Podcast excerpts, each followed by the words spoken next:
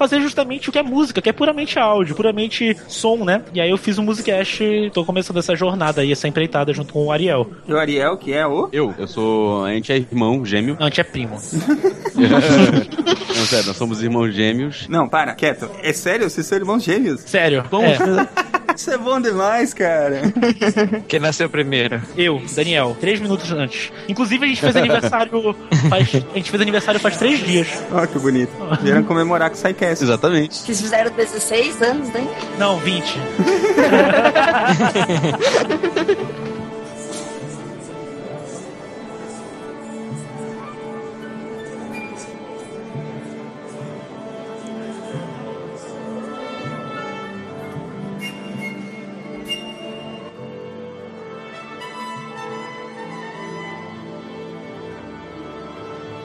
Aí eu acabei entrando só pro conteúdo mesmo, assim. Quem comanda tudo é o Daniel, Uhum. do Musicast. É, tudo significa editar, se ferrar, perder hora de sono. Parabéns, cara. Você é o produtor que ajeita tudo pra ele brilhar, é isso, Daniel? Exato, exato. É, se não fosse o Ariel, Ariel Lima, o artista, é uma mentira, cara.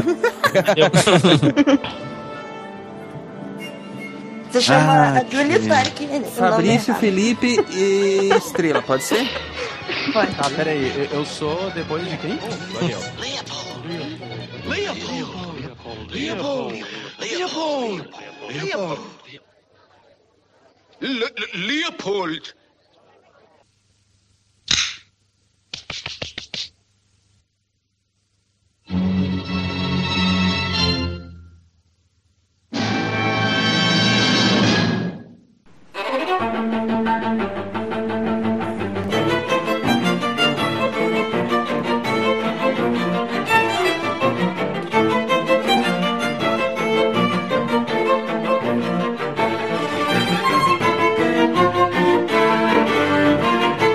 que é Silmar de Chapecó, Santa Catarina. E quem não tem talento acaba tocando em uma banda de rock. Só que não, foi de Anápolis, Goiás, eu sou a Julie e sem a música a vida seria um erro. Error 404. Eu sou Daniel Lima, violinista, e Beethoven não é um cachorro. Certamente que não. Ah, eu tinha certeza que E ele era. só ficou surdo no final da carreira, tá, gente? Não. Exato. Hein? Oi? Oi? De uma galáxia de muito distante, residindo em Porto Alegre, aqui é o Fabrício Jedi e enfrentar um Sith ao som de Duel of Fates é muito mais empolgante. Aqui é Felipe de Montebello, Minas Gerais, e eu desisti de ser guitarrista quando eu percebi a música na ciência. Uh, Nossa. Profundo, hein? profundo. Eu sou Ariel Lima, pianista, e música é o número aplicado no tempo. Aqui é a Estrela de Curitiba e a música é a melhor forma de manipulação emocional que existe. Os editores de podcast concordam. É muito fácil, inclusive. Vocês estão ouvindo o SciCast, o podcast sobre ciência mais divertido da internet brasileira. Science World Beach.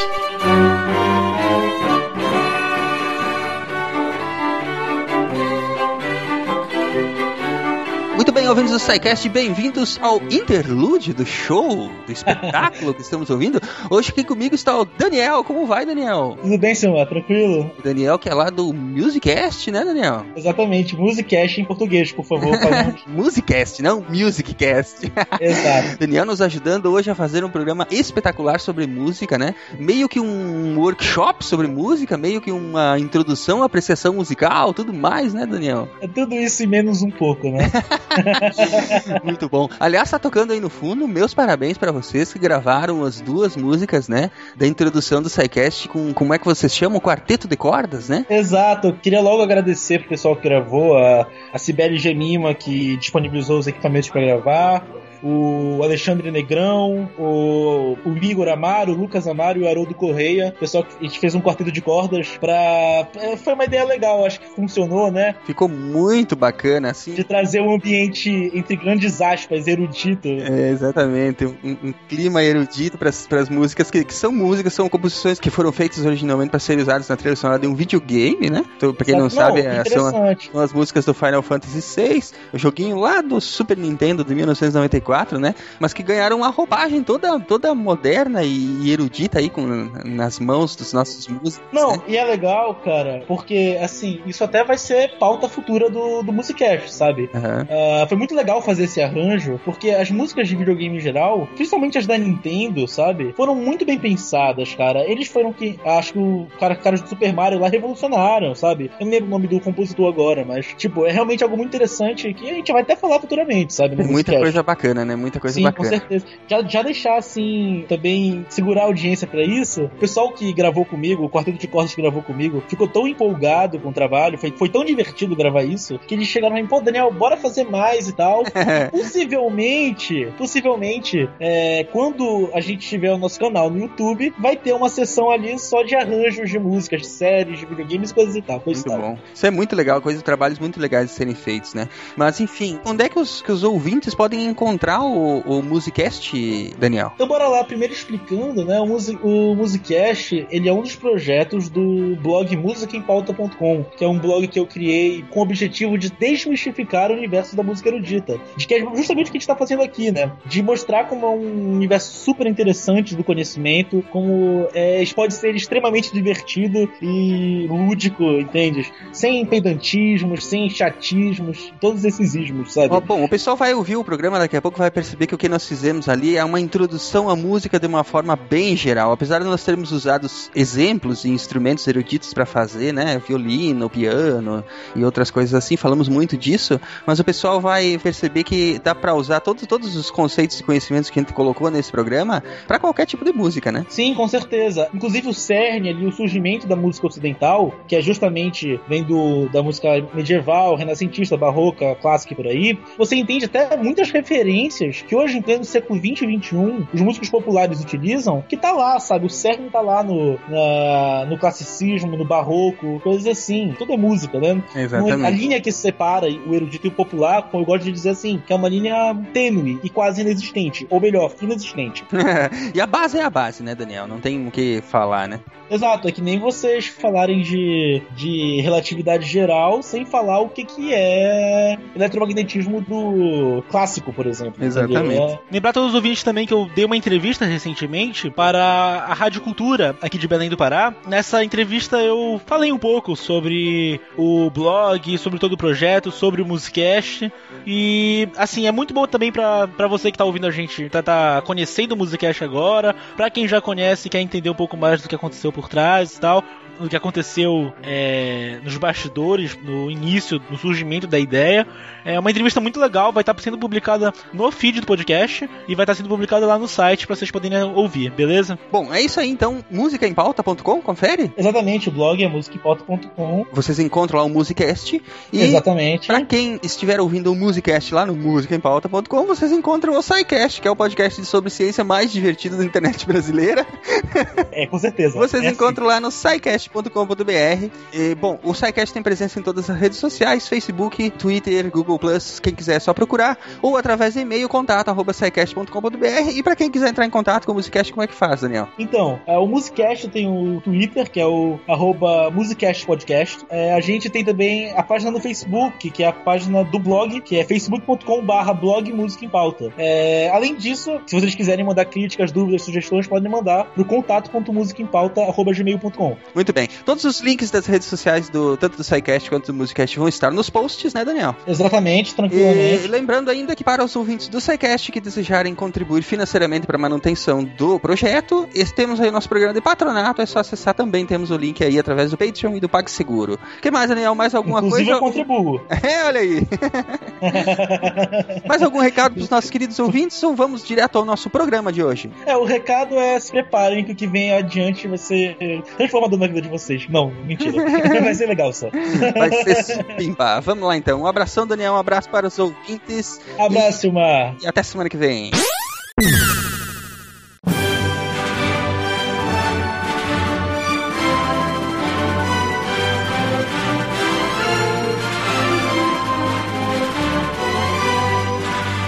Quando é que vocês descobriram que a música era algo especial pra vocês? Cara, eu cheguei a fazer ao mesmo tempo curso de física e de música. Aí depois de dois meses, assim. Tudo a ver foi estudar string theory. e aí, tipo, depois de dois meses, eu, pô, adoro física. Na verdade, eu também descobri que eu, mais do que física, eu amava matemática, mas, porra, eu sou músico. Quem eu quero enganar, sabe? É, eu descobri minha paixão com pela música mais ou menos na mesma época que o Ariel, assim. Quando a gente tava na faculdade, eu cursava engenharia elétrica. É, e música, e aí eu percebi que, apesar de eu gostar muito de exatas, apesar de eu gostar muito de, da, da- do, da- do curso de engenharia, meu coração estava dentro da música, sabe? Era aquilo que eu Oh. vivenciava e. Exato, desse jeito bem gay, cara. Como você tá pensando? e eu percebi que aquilo tomou conta de todo o meu ser, e aí eu disse: é, Aham. Hum, foi invadido pela música. É, eu descobri minha paixão pela música quando eu comecei a, a ouvir a música e perceber que a música podia me afetar de algum jeito. Aí, não sei, eu também já tentei tocar, eu, eu sempre quis tocar também, só Tu que faz, faz parte do time dos frustrados igual a eu, né? sou frustrada, sou frustrada. Na verdade, eu já toquei trompete numa banda marcial da minha escola quando eu era bem novinha, só que eu já não lembro quase nada, mas eu quero muito um dia ainda tocar violino. Opa, Eu acho muito aula. bonito. ah, de graça eu quero. Não, aí. Por Skype. Por Skype. Vai ser uma beleza. Bom, eu comecei a gostar de música quando eu ganhei do meu primo alguns álbuns que ele tava desfazendo a coleção dele. Eram alguns álbuns do Metallica, Iron Maiden, Sepultura, eu acho, na época. E eu lembro também que tinha um álbum do Raimundos. Então, desde aí eu sempre passei a gostar de música. Depois comecei a fazer aula de violão, aula de guitarra. Aí depois que eu comecei a aprender a parte científica da música, eu descobri que aquilo era muito demais, era demais pra mim e larguei mão. Fiquei frustrado também. Ah, então, acho que quando eu comecei a gostar de música, acho que foi justamente quando você começa a prestar atenção no que, que ela é capaz de trazer pra gente, assim. Quando você escuta uma música e você lembra exatamente o que você estava fazendo ou o que você estava vivendo na época que você estava. Isso acontece bastante, né? Tipo, quando eu comecei a me tocar disso, daí comecei a prestar mais atenção, mas eu também sou uma pessoa frustrada, porque também nunca tive a oportunidade, assim, de aprender pra valer nada, né? Acho que aqui temos muitos frustrados. Mais uma pra... Então, eu acho que falta muita coragem pra gente pegar e ir lá e aprender. E... Não, não, não, não, não. No meu caso não, não faltou coragem, faltou foi perseverança mesmo. não é assim pra aprender um instrumento, cara. Não, Não, um é pouco. assim pra aprender um instrumento. Ah, então, é, minha primeira experiência, assim, mais com técnica musical foi na segunda série do primeiro grau, era bem novinha, e eu tive aula de canto em colégio de freira, e não achei muito divertido, aquilo é meio chato pra uma criança, né, ficar fazendo pó, pó, pó, pó, pó, pó, pó, pó, pó, né, ficar fazendo, é, muito, muito esquisito, e ficar cantando e tal, mas ainda mais criança, né, não tem, é, é estranho, né, e, mas eu comecei a reparar mais, assim, na música, assim, como uma coisa interessante e que tinha toda uma técnica, acreditem vocês, com a abertura de Thundercats. Thunder, thunder, thunder, thunder. É, é isso. Vocês vão me ouvir é. falar, fazer muito isso hoje. Nossa senhora. Bom, a série bacana e tal, né? Gostei. E depois, anos mais tarde, ah, eu, eu, meu irmão, ele tocou em, em banda, assim, então eu vi ele praticando em casa, eh, tocando violão e tal. E bem isso que tu falou, Silmar, de perseverança, né? Aham. Tem que eh, insistir, tentar de novo, e tentar e tentar. E ele tentou muitas vezes até conseguir começar a tocar as primeiras notas e chegou ao ponto de ele eh, participar de banda e tal. Era amador, mas é, é, tu via, né, a, a persistência e tu via o estudo, né? Sim. Exige muito estudo pra conseguir ter um, ter um bom progresso. É né? verdade. Mas é isso, e depois disso só foi. E aí, por causa dos Thundercats também, eu acabei chegando ah, em outros tipos de música, heavy metal e eh, high five aí, ô Silmar, porque High five. heavy metal é o que há. É o que há.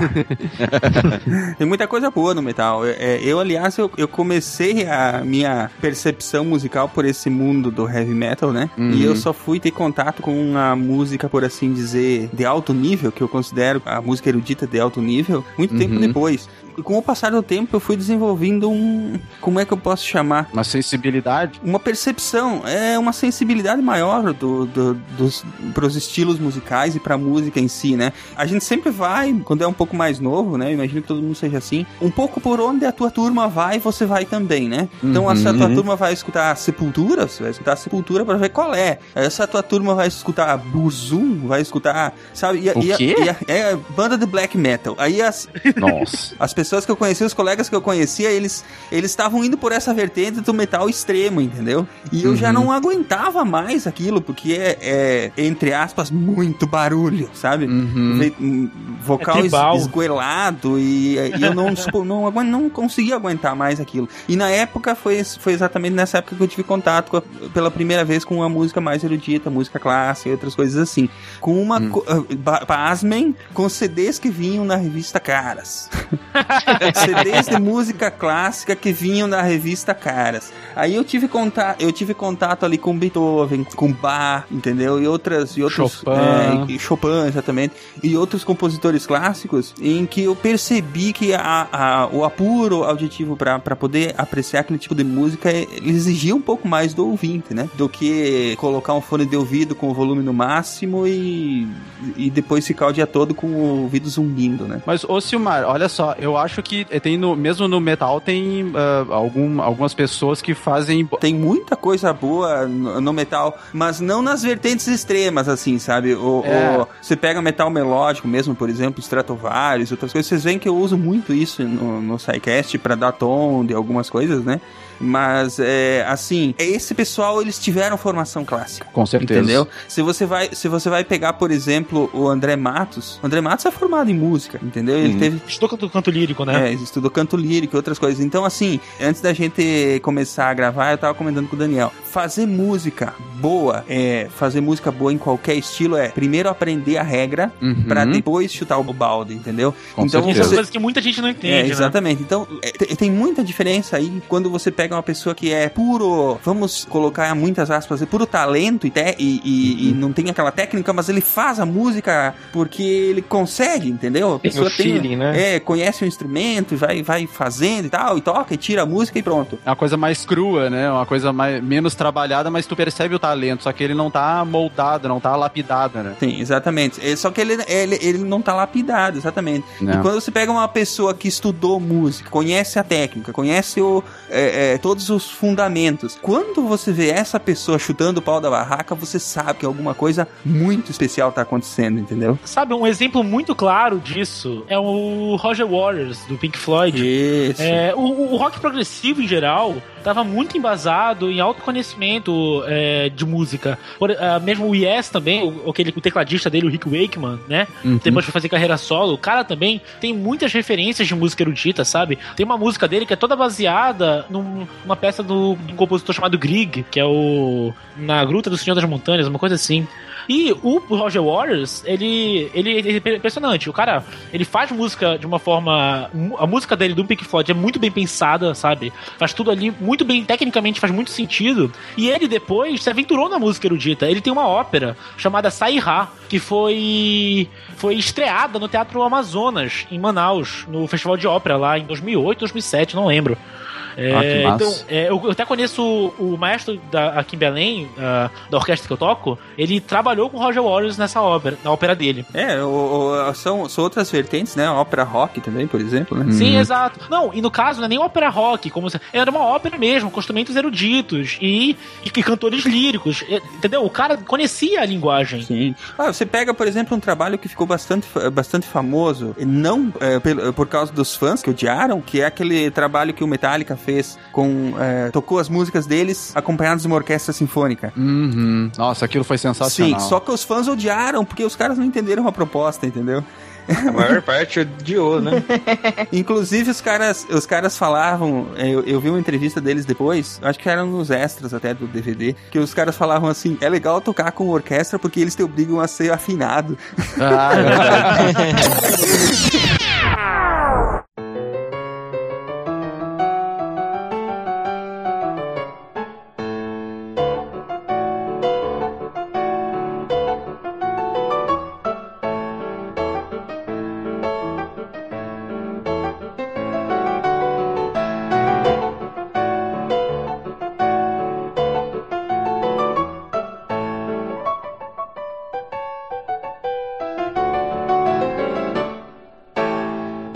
hoje SciCast e Musicast juntos, né? E nós vamos falar, todo mundo já percebeu, sobre música. Então, Daniel, diz pra gente o que que é música.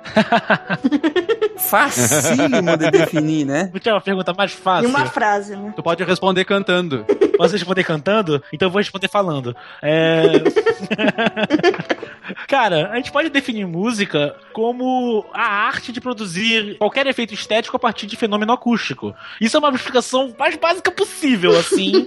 Porque, enfim, é uma coisa muito difícil. Parar pra pensar, são anos e anos de estudo de estética, de filósofos e filósofos pensando em como definir o que que é música, né? Isso ao longo, ao longo da história a gente tentou produzir música enquanto humanidade desde sempre, né? Sim, eu acho assim, isso daí tem muito mais de uma análise sociológica do que qualquer outra coisa, né? É, de você, o mais importante ali é você ver a função que a música tem pra aquela tribo ou pra aquela cultura e você ver como aquilo se adequa. É interessante ter um documentário, eu não lembro agora o nome exatamente, o Ariel conhece, é o Banquete dos Espíritos. Tem no YouTube, inclusive, esse documentário, eu acho. É, vocês podem colocar o link, inclusive, depois no programa, que é um documentário sobre uma tribo indígena ali do norte de Goiás, se não me engano, que ela é uma tribo interessantíssima, mostra todo o ritual deles, que é um ritual mais importante deles, que dura 11 meses. E esse ritual tem como parte essencial a música, que é o, é o ritual todo da, da colheita e pesca deles, para poder ter bons alimentos e tudo mais. E a música tá sempre presente, tudo, para tudo eles têm cânticos, para pedir como bênção aquele alimento que eles, que eles receberam, ou para pedir para os deuses deles para que tenham uma boa colheita, uma boa, uma, uma boa pesca, sabe? E aí você percebe que, apesar da pessoa, do, do, do documentário pra perceber que apesar da, me- da forma mecânica que, que o, o, o índio canta aquilo, como realmente um ritual, você percebe que ele faz aquilo entregando corpo e alma. É, mas é que assim, a- a- essa música mais tribal, ela tem uma função, por causa do exatamente do ritmo que eles impõem na música, né? É de transe mesmo, de ajudar no transe e, e- e a elevação espiritual deles, né? Eu acho assim, se for para pensar, ah, as coisas que a gente percebe eh, na audição eh, realmente podem alterar o cérebro de uma certa forma, né? Sim. Isso, isso é plausível. É, perceba um ambiente acusticamente isolado, teu cérebro começa a criar som, porque ele precisa daquele, da- daquela informação, né? Sim, pra se localizar, né? Exatamente. E o- os, os sons, as consonâncias, elas podem causar tais sensações também na gente, né? Fisicamente falando isso. Não é, não é só algo metafísico, algo transcendental. Pode ser visto de forma física também. Sim, mas eu acho que, é, eu acredito que todos aqui concordam que a, a música, independente de, da origem dela, do, do nível de estudo, ela te conduz a um certo estado de espírito, né? Sempre, sempre. Inclusive, a péssima música, ela te conduz a um estado de espírito de querer matar o cara que tá tocando. Ou se matar antes, né? Se não tiver. Imagina, tá preso num, sei lá, num, sei lá, uma convenção de funkeiros. Eu corto os pulsos, cara. Corto os É, E aí pulsos. tem um poder maravilhoso da música, que é de realmente criar sentimentos na gente, cara. A gente consegue ter raiva de funk, de funk sabe? É impressionante, cara. A gente nem conhece o cara que tá cantando, mas a gente tem raiva, cara. Exato, a gente tem raiva. em resumo, a gente pode falar que a música é a arte que pincela com o som. É, é o que tem a, o material de trabalho menos palpável e mais complexo de todos, quem sabe. Porque você não pode. É, é o mais difícil de se visualizar. Tanto que nós estamos, te- estamos gravando um podcast sobre música e estamos com dificuldade de definir a música, porque assim é, é, é, é um, é um fenômeno que quando a pessoa está envolvida com aquela música, né, com, com, aquele, com aquela experiência de escutar a música, é bastante difícil de falar sobre isso, né? Envolve Sim. muito sentimento mesmo. Né? A forma mais simples de falar algo disso é, é realmente generalizar para som organizado. Mas aí novamente vem a questão: o que é som organizado? O que, que pode ser considerado um som organizado musical? Porque, por exemplo, é, imagine um- uma campainha que toca a cada 3 segundos. Ela está organizada, ela tem ritmo ali, ela tem duração delimitada, tem uma altura delimitada. Mas eu posso chamar aquilo de música? É, novamente, para ver como, quão complexo é essa questão, né?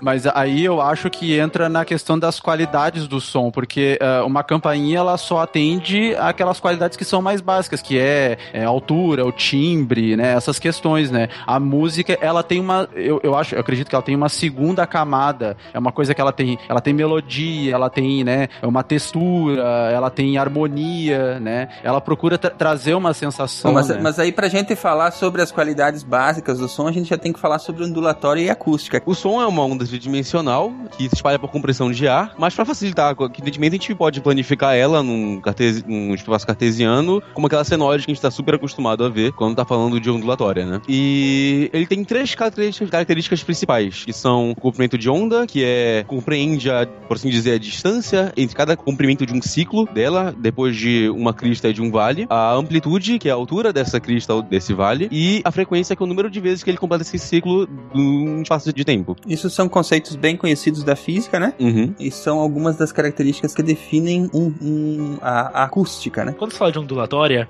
é, consequentemente, é, você está falando de qualquer onda, seja eletro- é, uma onda eletromagnética ou uma onda mecânica. É, e quando você vai falar de acústica, é especificamente o estudo das ondas é, mecânicas tridimensionais, que são o som, que é o som. Então, todos esses princípios que se fala servem para toda e qualquer onda.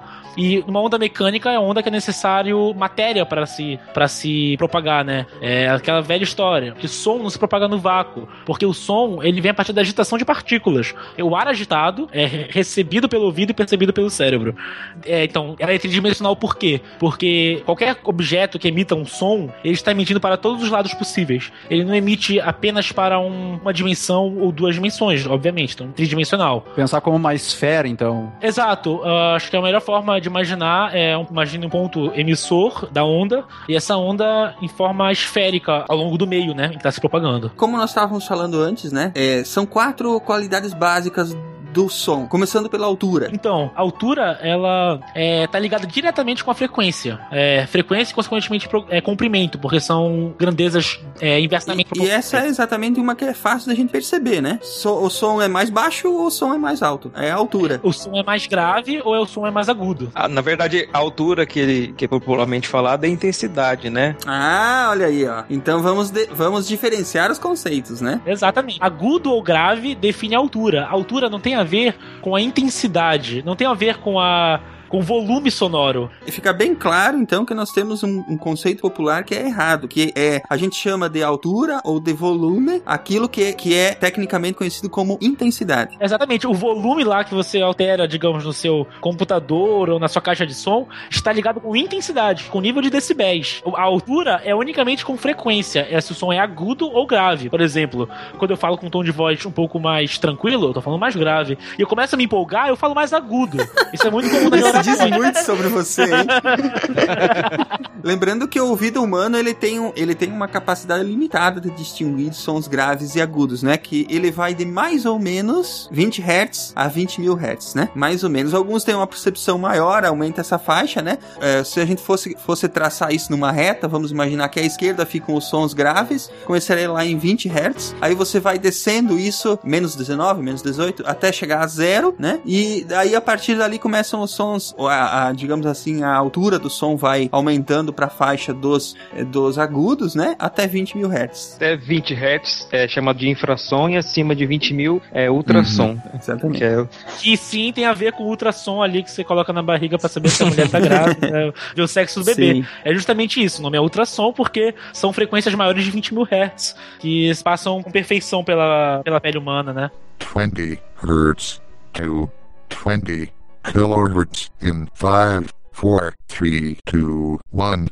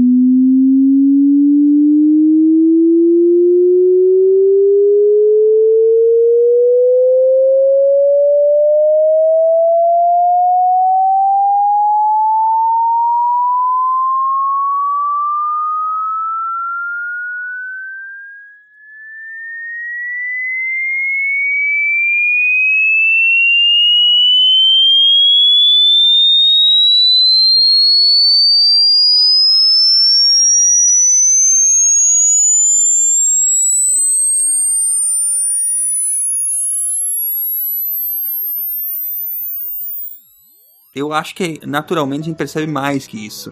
Essa, essa marcação de menos 20 Hz, né, para os graves, até 20 mil Hz para os agudos, ela, ela é usada principalmente quem trabalha profissionalmente com som, porque os, os amplificadores e as caixas de som é, têm essa capacidade limitada. Mas se você vai ouvir, por exemplo, um, uma orquestra tocando ao vivo, você percebe mais, mais nuances do que isso. A questão da orquestra é a riqueza de harmônicos, na verdade, né? Uh, uh, até pela propagação no espaço, a acústica do ambiente e, como a gente vai falar mais tarde, todo som gera infinitos harmônicos e é uma, essa é uma riqueza que não dá para explorar com duas caixinhas de som, enquanto numa orquestra você tem 100 caixas produtoras de som. E aquela história que quando, por, por mais bem gravada que seja uma música, você sempre tá perdendo algo. Isso tem vários jeitos de se botar. Tem a questão acústica, como eu acabei de falar, tem, é, mas a questão da experiência do concerto também é algo que se perde demais, assim, o fato de você estar tá dividindo aquele espaço, aquele tempo com os músicos, é uma experiência que não se compara, entendeu? Então, toda a questão do reverb de um teatro, por exemplo, tudo isso, né? Isso tem a ver com o apoio de harmônicos, que é uma coisa essencial para o timbre, né? Mas então isso não tá ligado ao, ao aquilo que eu tinha falado, da percepção maior ou menor de frequência. Não, não é com frequência, não é altura exatamente. O que cria essa sensação diferente é a quantidade de harmônicos captados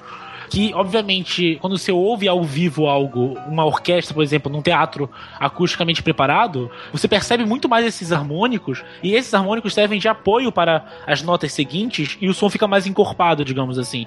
É, é, é muito difícil de visualizar isso, mas a diferença, por mais sutil que seja, ela existe em você estar tá num teatro ou estar tá ouvindo a música, digamos, no fone de ouvido. Os ouvintes agora já ouviram, inclusive, a, o som indo de, dos menos 20 Hz até os 20 mil Hz, e isso é a altura. Conforme as pessoas envelhecem, elas vão perdendo essa, esse intervalo de faixa delas. Daí isso pode diminuir também. Por isso que antigamente, na, minha época de colégio, estava na moda. É, você pegar um, um som que era de uma, uma frequência muito alta e colocava, tipo, só quem era mais adolescente conseguia ouvir, os professores não conseguiam ouvir o que vocês estavam, que tava tocando na aula. Isso tem a ver, tem aquele famoso apito de cachorro, né? Isso, exatamente. É, é, é, exatamente isso. É uma frequência muito aguda que o ouvido do, do, do cachorro consegue perceber, mas o nosso não. Uhum. É, no, novamente um exemplo aí. Mas eu tenho mais uma curiosidade a respeito disso. Dizem que mesmo esses sons que a gente não ouve, eles têm um efeito sobre, sobre a nossa percepção, não? Na verdade, tem sim. Eu, isso eu posso contribuir que eles têm efeito porque todos os sons geram harmônicos. Então, mesmo esses sons que a gente não consegue ouvir eles puramente, a gente é capaz de ouvir os harmônicos que eles estão gerando no ambiente. Então, alguma diferença uhum. existe. Um som, um som muito grave, por exemplo, que você não consegue perceber, mas ele te afeta, porque ele tá, ele tá movimentando o ar. Exato, ele tá movimentando o teu corpo, inclusive, né? Isso é um grave problema com energia eólica, porque dizem que né, os catamentos lá, eles produzem um, um, som em uma frequência que, tipo, a gente não consegue ouvir, mas a gente consegue, o nosso cérebro percebe isso e é, tipo, bastante prejudicial para os nossos ouvidos. É um grave problema. Gente, licença, eu tô me desconectando agora. Não adianta, cara. Tu é irmão gêmeo dele, não tem como fugir. Eu já, já fugi, cara. Eu mandei ele pra Europa. Dando sequência, a gente tem uh, um outro conceito importante que é a duração, né? A duração é isso mesmo? É um segundo, dois segundos, três segundos? É, basicamente é o tempo que é propagado o som. Não, não tem muito mistério. É, é, é, porque é essencial entender que existe duração. Porque isso cria o ritmo da música. É, é isso que o, a duração de cada som vai criar sentido musical para aquele som organizado, entendeu? Sim, quando você faz uma nota em qualquer instrumento, você pode fazer essa nota durar mais ou menos. Né? É um conceito talvez mais simples simples de se entender, não precisa de muito. Não tem muito mistério. É, mas ele é essencial. Ele é um dos quatro pontos essenciais por causa disso. Muito bem. Esse, esse realmente não tem muito, muito o, que, o que falar sobre ele, mas eu vou colocar na edição é, várias notas, mesma nota, com Exato. durações uhum. diferentes para os ah, ouvintes legal. poderem legal. perceber a diferença. E aí é bacana é, entender, né? Assim, com esses quatro, essas quatro qualidades básicas do som, é, é difícil de imaginar elas isoladas. Mas é legal tentar iso imaginá-las isoladas, mas elas vão estar sempre presentes no som. Sim. Todo, não existe um som puramente de altura, puramente de duração, puramente de intensidade ou puramente de timbre.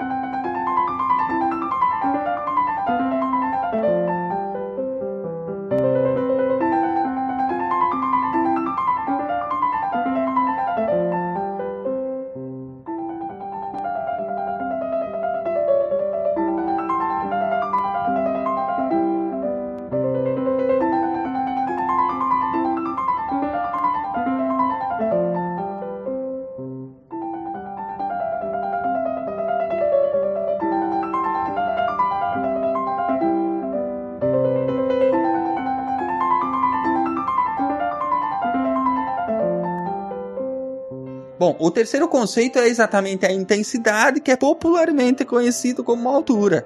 é o volume, né? É o volume, é calculado em decibéis, né? É uma, é um, uma medida exponencial, se eu não me engano. Você pode perceber que aparelhos de som é, de home theater ou com, com equipamentos mais, é, mais, vamos dizer assim, de qualidade, o volume ele não, ele é medido em decibéis, não é medido em uma escala. É, inventei essa escala para dizer que tem número mostrando no painel. Exato. Até mesmo, até mesmo no, no editor que você, qual- qualquer que você use no, no seu podcast, você vai ver que o nivelamento você pode perceber que tá em decibéis. Em decibéis. É, o decibel é um múltiplo do bel, né? Que na verdade um decibel, um bel A nossa vale inteligência artificial. A Bel vai, a Bel vai gostar disso aí.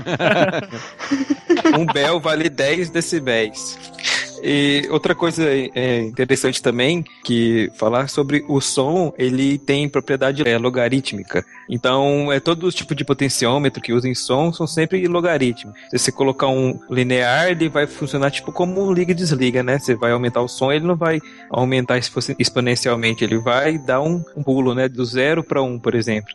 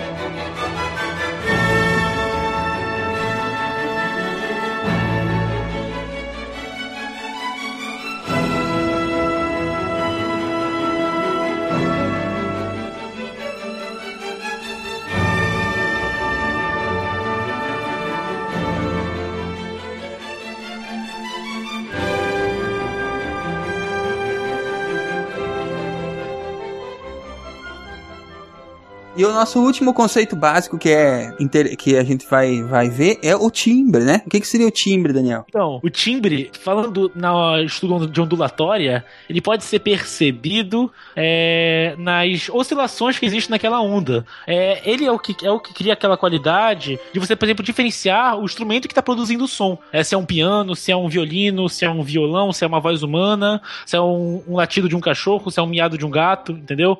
Ah, a- é, o timbre é é uma qualidade única de cada. É, ele é uma qualidade mais específica de quem produz o som. Ah, do muito objeto bem. que produz o som. Se você estiver tocando, por exemplo, com, com uma, uma música, com um violão e um violino, mesmo as, as mesmas notas, você vai percebê-los como dois timbres diferentes. Por mais que elas estejam na mesma intensidade, na mesma duração e na mesma altura, você vai perceber que o, que o som é produzido por dois instrumentos diferentes. Justamente porque, como eu falei, na onda, imagine que naquela onda perfeita senoidal, como o Ariel falou, tenha pequenas oscilações. Essas oscila- oscilações são únicas de cada objeto que produz o som. Por isso que a minha voz é diferente da sua, por exemplo. É tão complicado assim a gente definir timbre que mesmo na música a gente não tem, não tem uma terminologia pra definir a qualidade de um timbre. A gente acaba usando de artifícios sinestésicos. A gente tem que falar que ah, esse som é mais frio, ou mais quente, ou mais escuro, ou mais claro, e coisas do tipo. E mesmo assim isso varia de pessoa pra pessoa, porque é muito difícil definir o que que é o timbre. É uma percepção quase pessoal, então. É muito subjetivo, exato.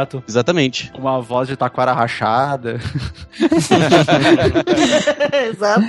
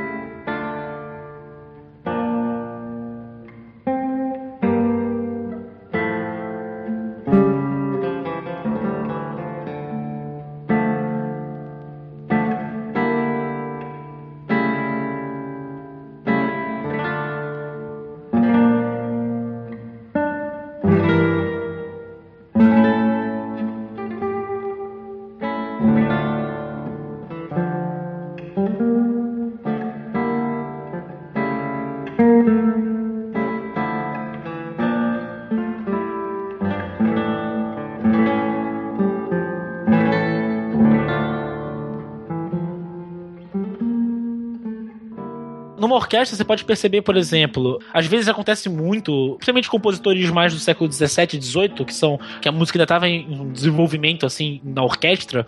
É, o Beethoven fazia isso, o Mozart fazia isso, que ele dobrava as vozes, por exemplo, flauta e violino. A flauta e violino fazendo a mesma melodia ao mesmo tempo. Pra quem quer ver o, o- no cinema como é que isso foi representado no filme Amadeus, quando ele tá ensaiando a- as óperas dele, ele fala: vamos dobrar essa, essas vozes, vamos dobrar esse negócio, entendeu? Sim, exato. Cria um aumento de volume sonoro e além de um aumento de, de qualidades sonoras diferentes, né? Você tem timbres diferentes, é uma coisa ao mesmo tempo na mesma melodia. É uma coisa que. Mozart fazia muito isso. Você nem tão longe em termos de dois instrumentos diferentes, mas um mesmo instrumento pode criar vários timbres diferentes na mesma nota, né? Então, então, claro, isso também tem a ver com o puro técnico e tudo, mas isso é muito comum, em, em- principalmente em músicas do século XX, mais modernas, eles exploram muito isso. Pegar uma mesma nota e fazer vários timbres diferentes no mesmo instrumento. No violino, você pode produzir um som diferente aproximando do cavalete ou afastando do cavalete. Pode ser a mesma nota. O cavalete é o, é o objeto que apoia as cordas. A próximo do cavalete, o som é mais metálico. Fora do ao, ao, ao longo que você afasta do cavalete,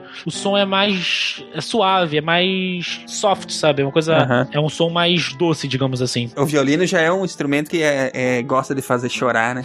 É. o som dele, por natureza, é um som triste. Não necessariamente. Você acha? É, é subjetivo. Eu sei que é subjetivo, mas, mas é a percepção que eu tenho. Você pode tocar músicas alegres e, e fazer músicas alegres, óbvio. Mas, eh, no geral, assim, me parece que é um instrumento que tem um som mais, é, mais deprimente, mais triste. Não que isso seja ruim, é apenas o, o, o- os sentimentos que mais me, mais me despertam, né? Ô, Silmar, ô, Silmar, tu tá ouvindo muito tango, Silmar. Eu gosto de tango também. Gosto de tango também. Tu tem que, é, tu tem que ouvir mais John Williams. Isso. John Williams é foda pra caralho. Aí tu vai ouvir violino chorando, só que não, né? Os instrumentos de corda, eles são considerados instrumentos, violoncelo, violino, viola, contrabaixo, são os violinos mais próximos da voz humana, em termos de, de, de semelhança, né? Timbrística. Aham. É, porque o ser humano é triste, então é isso aí. Falando de música, nós temos uma das primeiras características que é a melodia. O que, que é a melodia? Melody é aquilo que a gente, é o Tecnomelody, né? É, é, é a música daqui do Pará, galera. É. É quase tão ruim quanto o funk. Que- Ei, ei, é, é música da minha terra, respeita. Gabi Amarantos é nossa cria, tá? Eu me orgulho disso. Ah, sim. Joelma. É, Jo- Joelma, pois é. Para lá, a melodia está intimamente ligada com a altura do som. Diferentes alturas colocadas uma após a outra geram uma melodia. E essa melodia eh, são esses sons, essas alturas organizadas, criando uma intenção musical. Novamente, não vale a pena entender o que é essa intenção musical, porque é muito profundo e filosófico e talvez não chegue nem a lugar nenhum. Não, eu acho até interessante tentar falar sobre isso, porque é- ela tá ligada à intenção que o músico ou o compositor tem de fazer aquilo só de alguma forma. Exato. Agora, se isso é bonito ou não, é, aí é a questão, entendeu? Porque aí, o, o- se o som é musical, Não, não, mas, é- mas aí é que tá. Não quer dizer que o que vai sair dali seja bom ou ruim. É só a intenção. Exato. De boas intenções, o, mundo tá- o inferno tá cheio, né? Tá cheio.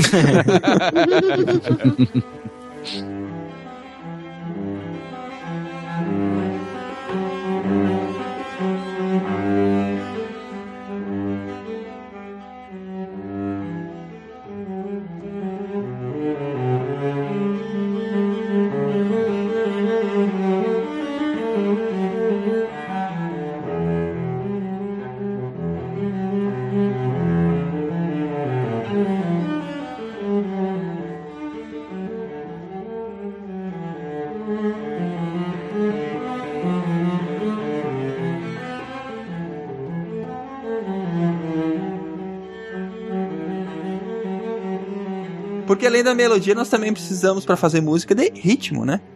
Ritmo é ritmo de festa. ah, desculpa, gente, não resisti. Tá, continua, continua. É, enfim, é bem comum eu ver gente confundir ritmo com melodia, né? Falar da melodia da música e dizer que é o ritmo. Claro que as duas estão interligadas naturalmente, mas é, o ritmo, ele tá justamente ligado com a duração do som e com a intensidade também. Então, o ritmo, eu vou fazer ele a partir de sons curtos e sons longos para compor um elemento rítmico, sabe? Uma identidade rítmica pra música. E a intensidade, ela entra na questão da métrica, porque eu preciso organizar o, esse som no tempo. E para isso eu ponho alguns tempos fortes na música para serem meio que a guia para controlar o tempo. E aí, por exemplo, uma valsa vai ter um tempo forte a cada três sons. É a marcação, né? Isso, um, dois, três, um, dois, três, exatamente. Então, dentro disso vai ter um elemento rítmico, mas tem que ter intensidade também pra, como te diz, dar um chão pra coisa, pra dar o pulso da música. Tem muitos compositores que já pensam em tirar esse chão, né? Em você não entender onde é que tá a pulsação.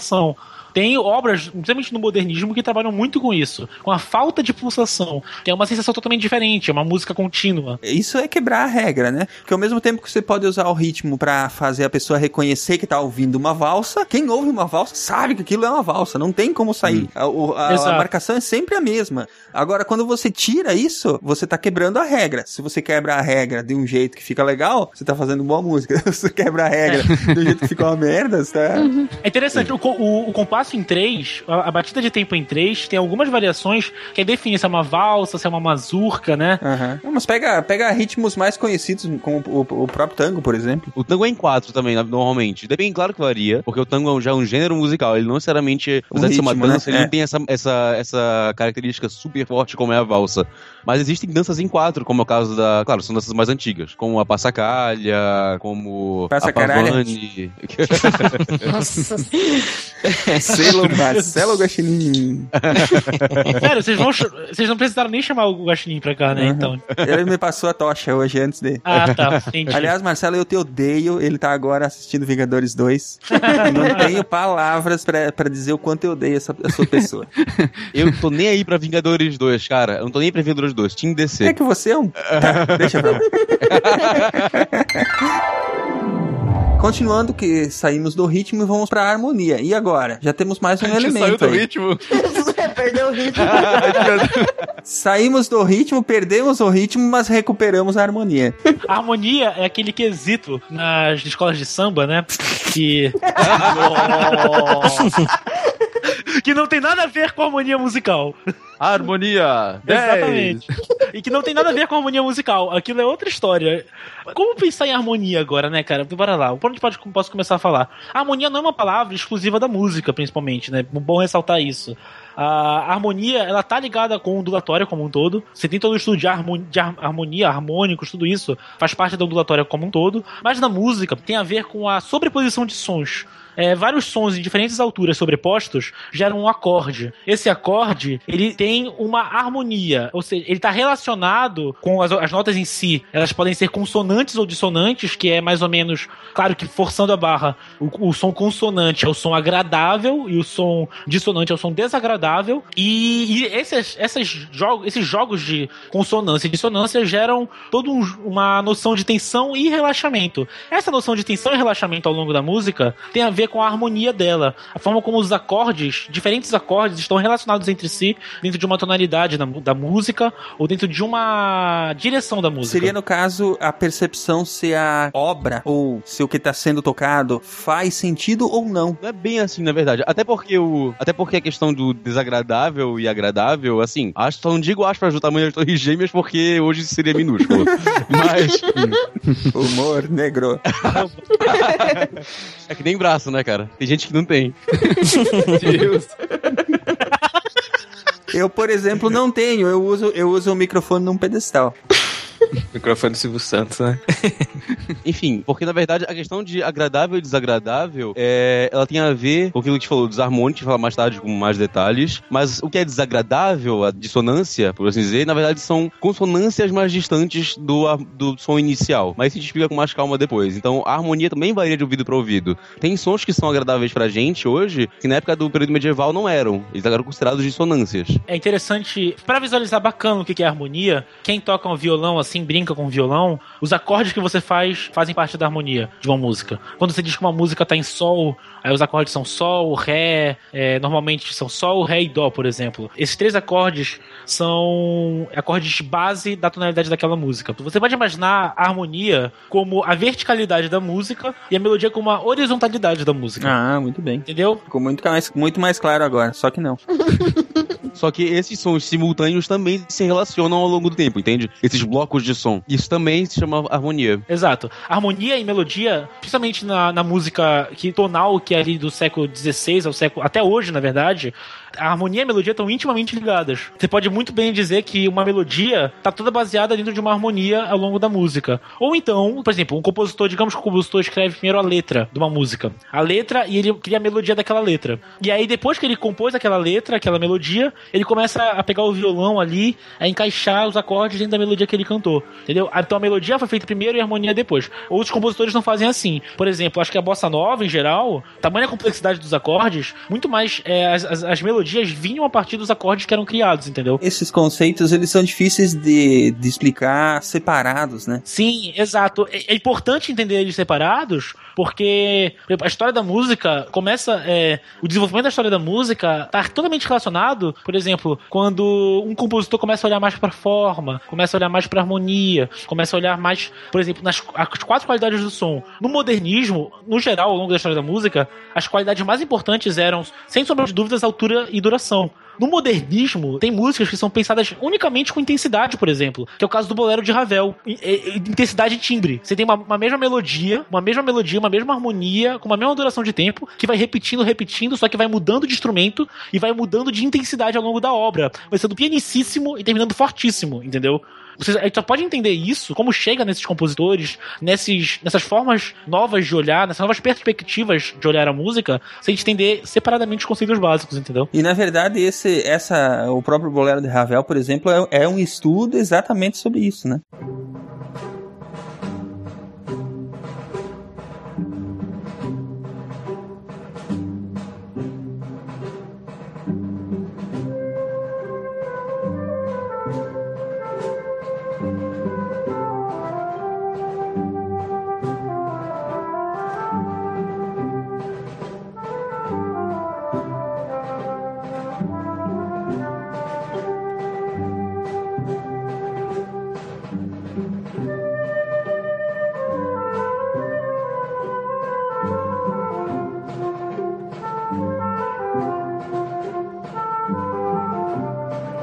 Inclusive, essa peça, o Bolero de Ravel, o Ravel, ele não considerava aquilo música. Ele diz que é um estudo, que ele foi feito de qualquer forma ali. E ele diz assim: é, isso não é, não é, música, entendeu? E, e de fato, das, das, obras que o Ravel compôs, é a mais simples de todas, sabe? Uhum. Por mais, e apesar de tudo, é genial. Ele, na verdade, estava estudando a, a, aquelas formas que ele estava usando ali, né? A história dessa música é engraçada. Foi assim: uma bailarina queria, queria uma, encomendou uma peça pro Ravel na, na época do impressionismo, ali, início do século XX francês, né? Balé e dança e música estava muito relacionado, muito intimamente relacionado. E uma bailarina contratou o Ravel, contratou o Ravel para fazer uma peça para ela dançar, para ela coreografar e tal.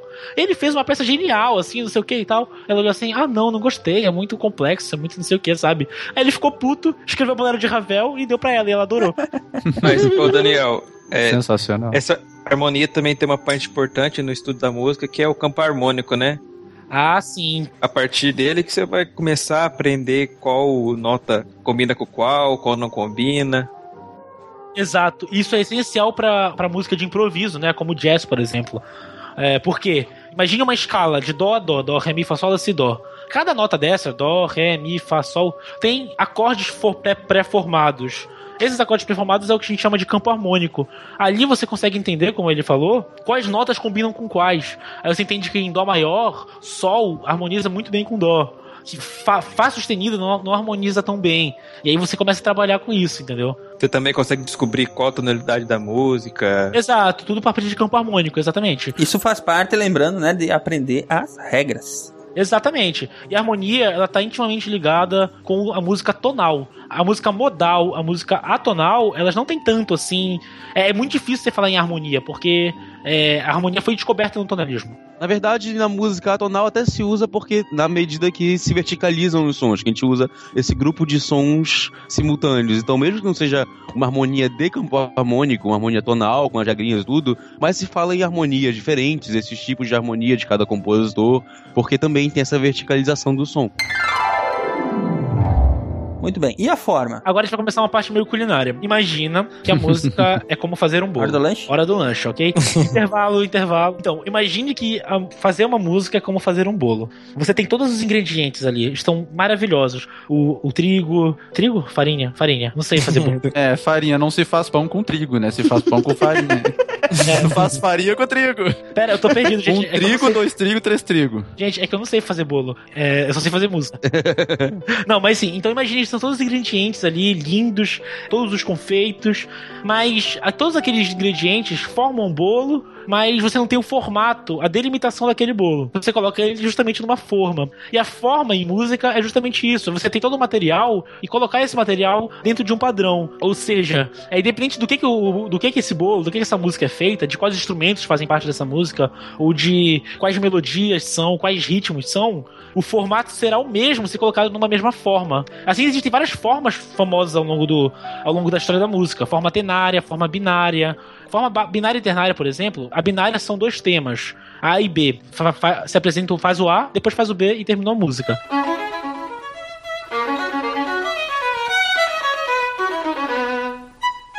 A ternária pode ser com esses mesmos dois temas e fazer A, a parte A, a parte B e depois voltar para a parte A.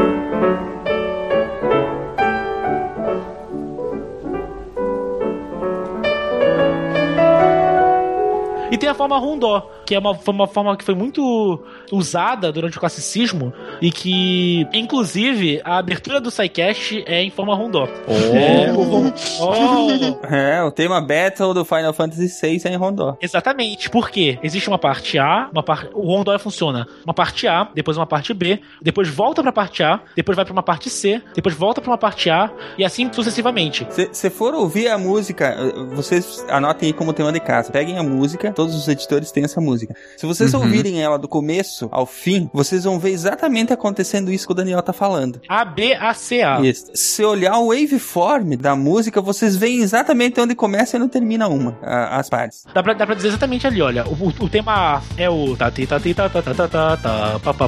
Esse é o tema. O tema B é. Tema não, né? A parte B é. É o. Enfim. E a parte C é o. É. Tira. Para. Que espetáculo, gente!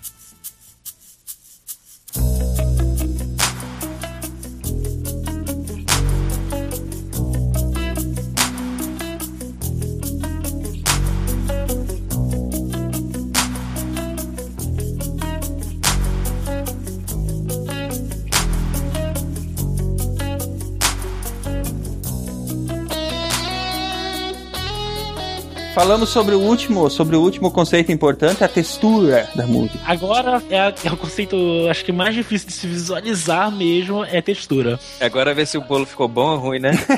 Exatamente. Aí você pega, sabe quando você pega a faca pra ver se já assou? Palito de dente, né, pra furar o bolo. Exato. Ariel, pode falar aí, eu já falei sobre forma. Se vira aí. Se vira nos 30 ali, ó. Tá na França, Ariel? Vai, fala. É sempre assim, né, cara? O irmão mais velho joga pro mais novo quando não. Ah, eu sou irmão filho da puta. É pra isso que os irmãos mais novos servem, ora. Então, a textura da música, assim como a gente falou da harmonia, da organização é, do som verticalmente, né? Ela também tá intimamente ligada com isso, a textura. Então, tem exemplos, por exemplo, a monofonia, que é quando tem só uma, uma linha melódica. Aí já tem a polifonia, que é quando você tem duas linhas melódicas que são independentes, mas que são tocadas ao mesmo tempo. Ou a homofonia, que é uma melodia acompanhada por ac- acordes, ou seja, uma melodia que, junto com ela, sempre no mesmo ritmo, normalmente, tem os blocos de nota que, que a compõem. Então, como eu vi no vídeo uma vez do canal Multiplayer, pode fazer jabá, sim? Pode? Eu vou bipar, mas pode. Paga nós, né? Então, Mas, o Simar, é impressionante como o Simar é doido por dinheiro, né, cara? Todo, todo, todo o SciCast ele tem que falar de alguma forma de que não tem dinheiro entrando. Cara, assim, ó, todo SciCast eu peço dinheiro pros ouvintes, cara. Não tem como ser pior que isso. a música também, ela tem camadas, é, como a gente falou, na harmonia verticalmente. E as camadas se relacionam em tudo. Então, por exemplo, eu posso ter uma lasanha com uma só camada, que não teoricamente não tem graça nenhuma, mas na música tem, que é a monofonia, que é quando eu tenho só uma linha melódica. Um exemplo pra imaginar a monofonia é, é o canto a capela, né? O canto sem acompanhamento. Não, por exemplo, no Super Bowl sempre tem alguém que vai cantar o hino, o hino dos Estados Unidos, né? Só a letra ele cantando. Pega a cena do Batman. A cena do Batman, é, o Cavaleiro das Trevas ressurge. Não, cara, esse filme não existe. Esse filme não existe. Esse não existe. Ele não fala assim? Assim, Eu queria ver o Bane cantando o hino, cara. Ah, pois é, mas não tem a menininha que canta lá, o- o- ela tá cantando a capela, aquilo é monofonia. Ela tá cantando sem acompanhamento. E aí o Penny fala, oh, que voz. Eu adoro isso, cara. That's a lovely, lovely voice. Ok, quem faz bem monofonia é o Joe Satriani, né? Joe Satriani faz muito isso? Ah, tá, é os solos, por exemplo e tal. Exato, quando ele um solo de guitarra, por exemplo, é monofonia, É, né? Exato, é monofônico, exatamente. Ele põe fogo na guitarra no final. Mas sempre- eu acho que é sempre acompanhado por uma bateria, um baixo, uma Não, coisa as- assim, né? tá- pode ver que às vezes tem solos, cara. Às vezes tem solos de guitarra que vai, o cara vai tão longe, vai tão longe, que a, param de acompanhar ele, saca? Sim. Aí tu pode dizer que aquele momento é monofônico. Aquele, aquele momento virou uma masturbação, na verdade. Existe, mas melhor a gente não entrar nessa parte. Medo. Ah, é que vai fazendo musicast, cara. A gente começava falando de chumbo e ia parar em pornografia o tempo todo. a gente nem via como acontecia. Eu também com vocês com 16 anos, né? Os 10, né?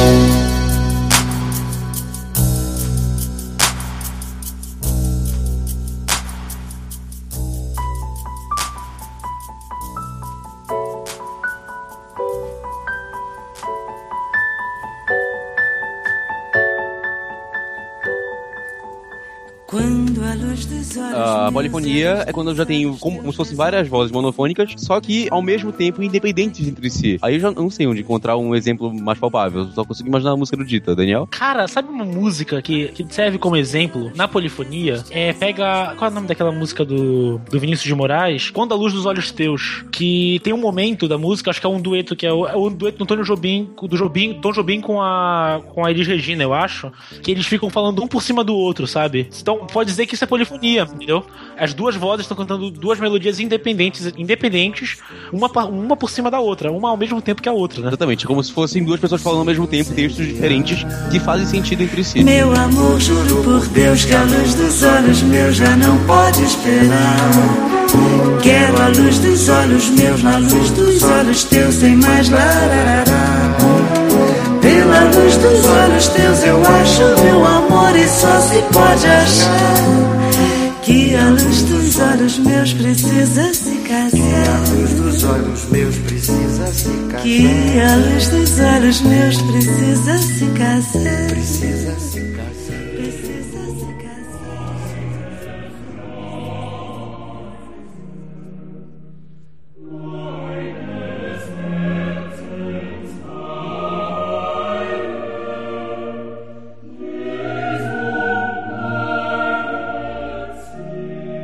Então, homofonia já é outro Homofobia tipo de. não, isso é crime, É, cara. ó, o preconceito Não aí. apoiamos aqui no SciCast de forma alguma. É porque a gente é coxinha, entendeu? A gente não gosta dessas coisas muito progressistas.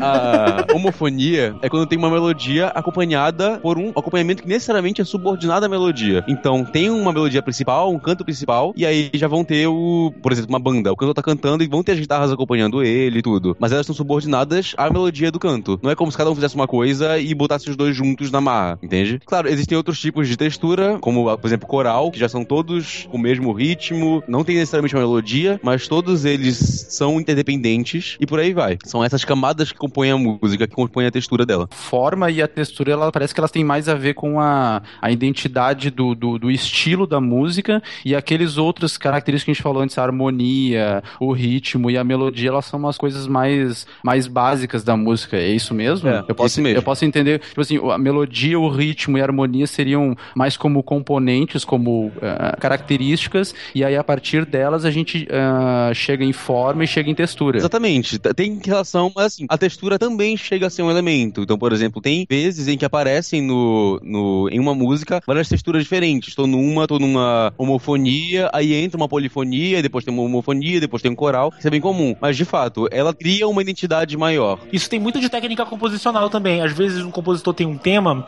ele trabalha com aquele tema das mais diversas formas possíveis ao longo da obra. Acho que um exemplo legal é o Ariel, é aquela é a sonata do Liszt em si bemol maior, si bemol menor, né? Hum. Não, si menor, né? Si menor, si menor. Si menor. Que ela tem um tema lá, e ao longo da, da, da obra, ele usa esse tema das mais diversas formas. Inclusive de forma polifônica, de forma homofônica, de forma monofônica, entendeu? É, e, assim, e assim por diante.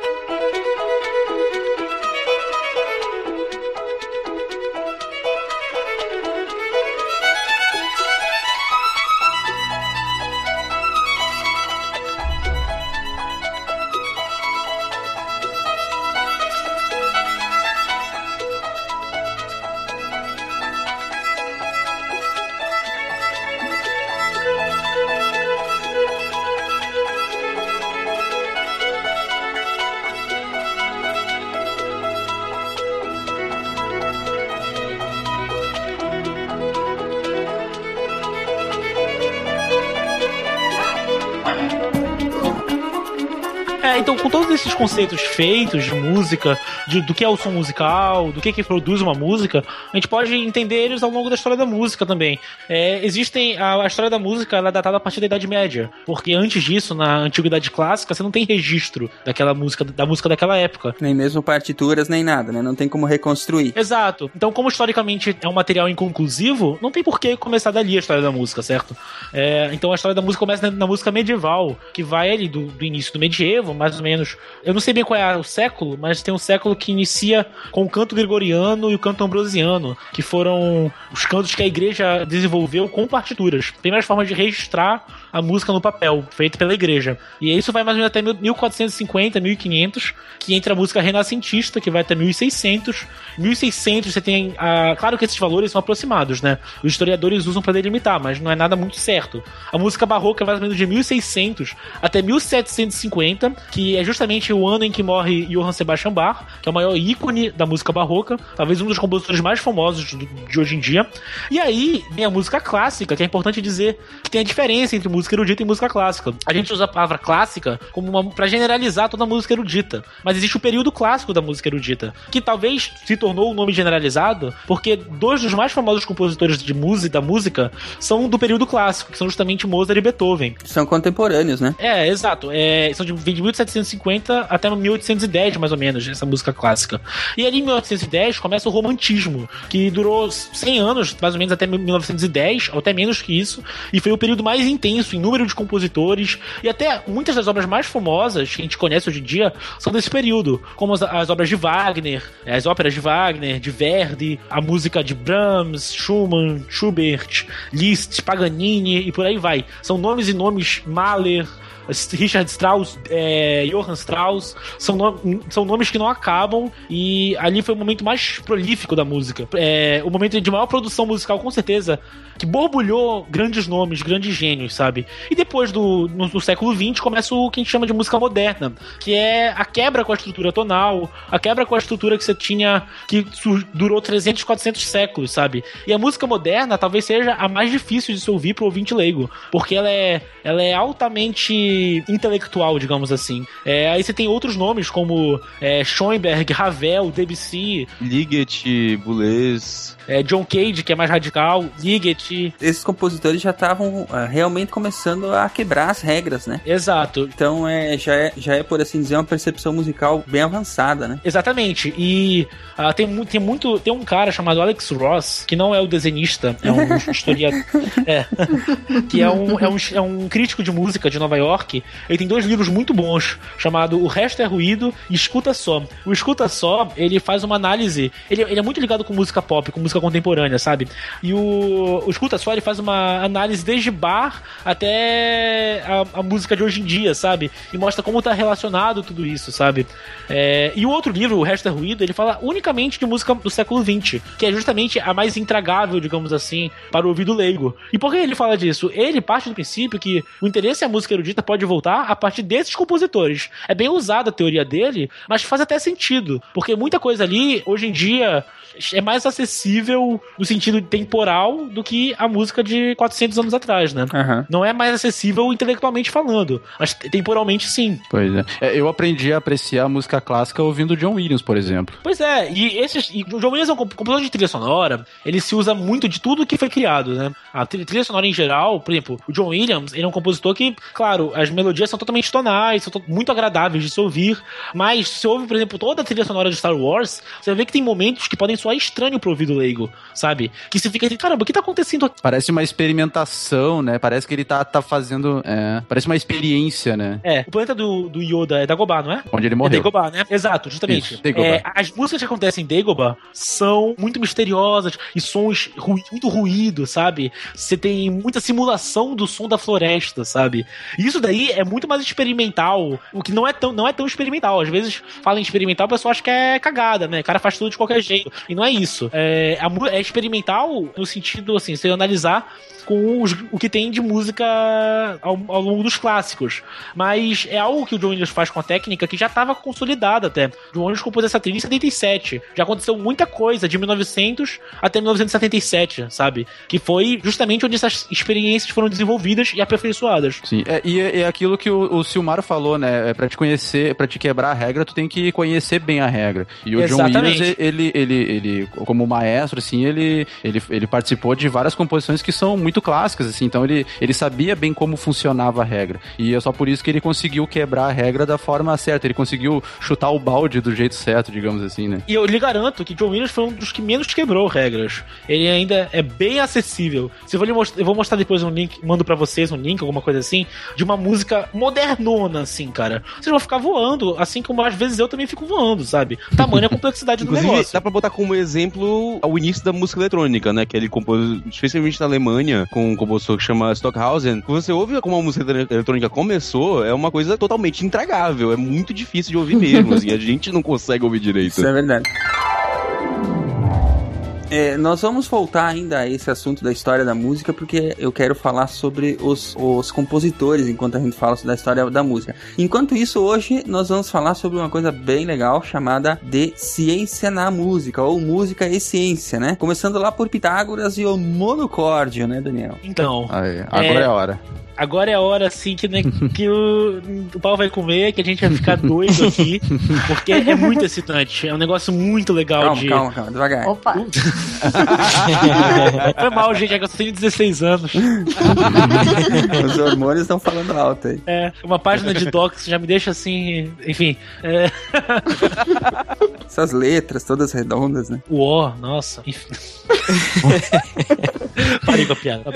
Com certeza, o, o trabalho do Pitágoras foi o primeiro trabalho é, musical, assim, escrito, que estuda justamente a relação harmônica das notas. A gente vai falar agora dos harmônicos, aquilo que a gente falou no início. No início. É, Pitágoras, ele era um pré-socrático, então os pré-socráticos partiam no princípio filosófico do tudo é uno, né? Que é ali que surge a primeira ideia de átomo, inclusive, né? Que tudo era o átomo, o uno era o átomo, né? E Pitágoras dizia que o uno era o número, que a, a- aquele que o, toda, a, toda a existência era baseada no número. E baseado nisso, ele começou a estudar a música a partir da ideia numeral. Então, a música de uma forma matemática. Pitágoras ele construiu uma coisa chamada monocórdio, que foi uma corda esticada presa em duas extremidades. Que é mais ou menos imaginando a corda de um violão, por exemplo, é, esticada do, das duas pontas, né?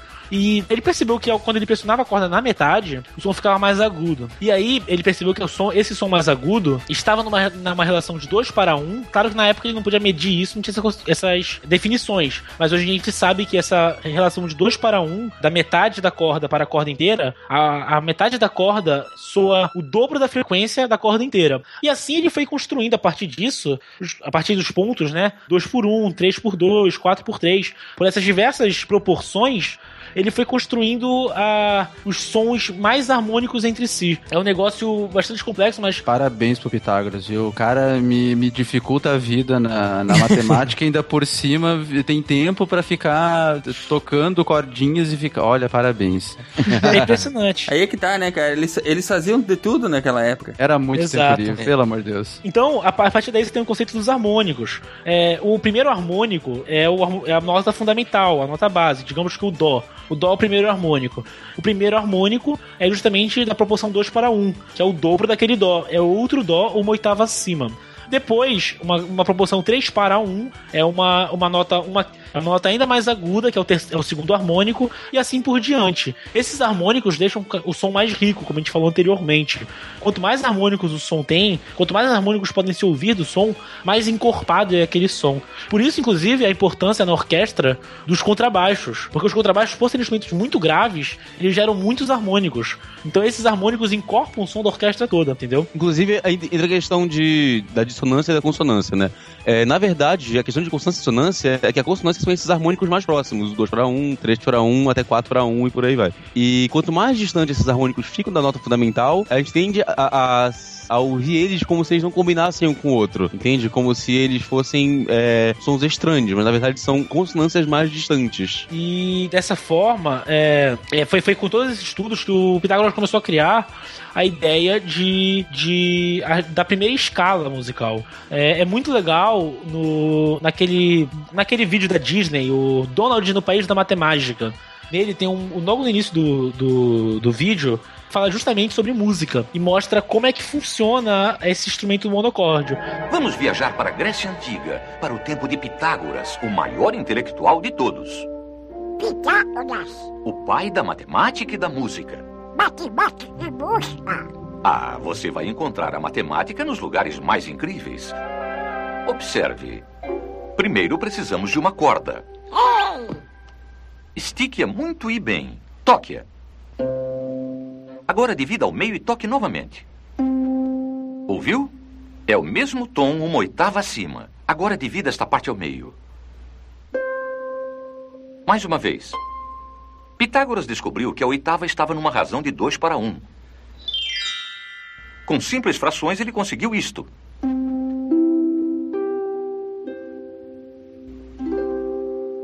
E a partir dessa harmonia e desses números, elaborou a escala musical que é usada até hoje. E foi com essas, com essas proporções que o Pitágoras construiu a escala que a gente conhece hoje em dia. A escala heptatônica, que é Dó, Ré, Mi, Fá, Sol, Lá, Si, Dó. Claro que naquela época não tinha esse nome. Esse nome foi feito posteriormente na Idade Média. O nome dessas notas, Dó, Ré, Mi, Fá, Sol, Lá, Si, Dó. Então, é interessante ver como ele formou essa escala. Porque o intervalo de 1 para 1, ele pegou. As primeiras relações de proporção são 2 para 1, 3 para 2, 4 para 3 e assim por diante. Então ele percebeu que o intervalo 2 para 1 era muito mais consonante, era o mais consonante com o intervalo original. E aí, posteriormente, o 3 para 2 é, é um pouco menos consonante, mas ainda é agradável. O 4 por 3 também é agradável. E da diferença entre esse 3 por 2 e esse 4 por 3, ele, ele primeiro percebeu que o som que era 3 por 2 e o som que era 4 por 3 juntos formavam a oitava, o 2 por 1. Imagine, 3 sobre 2 vezes 4 sobre 3, dá 2 sobre 1. É porque uh, justamente essas duas ondas somadas, essas duas, dois intervalos somados, geram um intervalo maior que é a oitava, que é justamente essa, essa proporção maior. A, ele percebeu que a soma desses dois sons, que hoje em dia a gente chama de quinta e quarta, somavam a oitava, que é o intervalo mais perfeito sem ser uníssono. E ele percebeu que a diferença entre a quinta e a quarta, ou seja, o 3 sobre 2 e o 4 sobre 3, dava o conceito que ele chamou de tom, que é, é mais ou menos 9, uma proporção de 9 por 8. Esse conceito tom é essencial para formar a escala de hoje em dia. A escala de hoje em dia possui, é, que é a, a heptatônica, né, como eu falei, Dó, Ré, Mi, Fá, Sol, Lá, Si, possui quatro tons e três semitons. O conceito de semitom também foi feito, pode ser considerado que foi feito a partir disso. Quando ele pegou as, as próximas, depois de 3 sobre 2 e 4 sobre 3, você tem as proporções 5 por 4 e 6 por 5, que juntos formam a quinta. Esses dois intervalos hoje são chamados de terça maior e terça menor. E a diferença entre uma terça maior e uma terça menor é justamente um semitom. Então, com o conceito de tom e semitom, você pode formar a escala de hoje em dia, que possui quatro tons e dois semitons, é isso? É, cinco, é isso mesmo, cinco tons e dois semitons. Cinco tons e dois semitons, exatamente. Então a música não seria nada sem a matemática, vejam vocês. Exatamente, sem uma noção de proporção. Então. É, um, um jeito assim mais fácil de entender isso é vendo tipo, um braço de um violão. Cada divisão que tem dos trastes é um semitom. Então, por exemplo, se você tiver no dó e andar uma casa, você vai ter um dó sustenido, né? Ou um ré bemol, certo? Exato. Sim. Se você tiver no mi e andar uma casa, você já vai direto pro fá, porque a diferença entre eles é só um semitom. Então, se não existe um mi sustenido, né? Nem um fá bemol.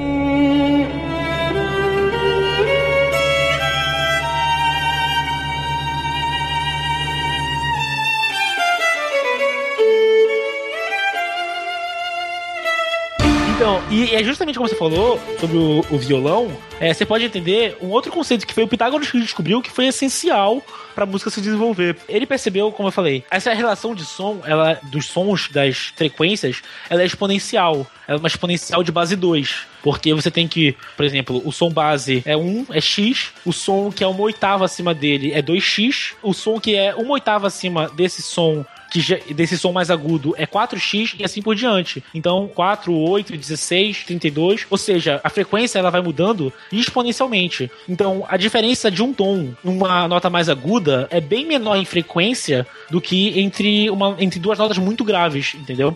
E o Pitágoras percebeu o seguinte: que dois tons perfeitos, uma terça maior perfeita, seria feita por dois tons. Só que se pensar matematicamente, é, dois tons perfeitos, que é a razão 9 por 8, não é igual à terça maior perfeita, que é 5 por 4. É, ou seja, quer dizer, 9 por 8 ao quadrado é 81 por 64. Então, 9 por 8 ao quadrado é ligeiramente diferente de 5 por 4. Essa ligeira diferença, que é 81 por 64 para 80 por 64, é, foi o que ele chamou de coma pitagórico. O melhor, Pitágoras chamou de coma. A gente chama de coma pitagórico. o coma pitagórico pro, pro Pitágoras era só coma, né? Exatamente. Com essa, ou seja, essa diferença de 81 por 64 para 80 por 64, ele usou essa diferença e percebeu que em um semitom existem 5 comas, em um tom existem 9 comas. Olhe bem, então dois semitons não são um tom, porque cinco, dois semitons são 10 comas, e um tom são 9 comas. Ou seja, então, opa, o que aconteceu? O que, que é que, o que é que isso implica? Significa o quê? O, é, digamos sol. Sol, um semitom abaixo, é sol bemol ou fá sustenido. Só que antigamente não era assim. Antigamente, fá sustenido e sol bemol eram notas ligeiramente diferentes. Tinha um coma de diferença. O que que mudou? O que isso implicava? O que isso acontecia? Porque qual era o problema disso? O problema é que se o instrumento estava. Um instrumento de afinação fixa, como é o caso do piano, do, do cravo, que é um piano antigo, ou mesmo do violão, era quase impraticável tocar obras de diferentes tonalidades. Por quê? Porque por essa diferença de um coma entre notas que deveriam ser iguais, digamos assim, um instrumento que tivesse afinado em sol não poderia tocar uma um, em outras tonalidades e soaria se tocasse em outras tonalidades ia soar desafinado. E resolveram esse problema a partir do coma pitagórico. Por quê? Bem, se um tom são nove comas, então o que fizeram? Criaram o, temperi, o, o, o temperamento do instrumento. Esse temperamento foi aproximar, em vez de ser um semitom por cinco comas, o semitom passou a ter quatro comas e meio. Ou seja, agora sim, dois semitons formam um tom. Dessa forma, com o criamento do, do sistema de temperado, você pode ter o desenvolvimento do piano e, consequentemente, do violão também. São instrumentos que você não precisa ficar afinando o instrumento várias vezes para mudar de tonalidade da música, entendeu? E, por exemplo, instrumentos como o violino funcionam de uma, forma, de uma forma diferente. Por quê? Porque o violino não tem traste, como tem no, no violão. As trastes fazem a afinação fixa do violão. O violino não tem essa afinação fixa. Então, não era um problema pro instrumento como o violino naquela época tocar em diferentes tonalidades, mas era pro cravo, era pro, pro piano e era pro, pro, pro alaúde na época, né? Mas para aprender o violão e aprender violino, né, são duas coisas completamente diferentes, né? Exatamente. Justamente por quê? Porque no violão você tem a afinação fixa. E a afinação fixa do violão só é possível porque Pitágoras entendeu o que, que era o coma. Ele percebeu essa leve diferença, essa leve diferença entre o tom e dois semitons. Mágico, né? E é matemática pura, cara. É, é matemática, é. exato.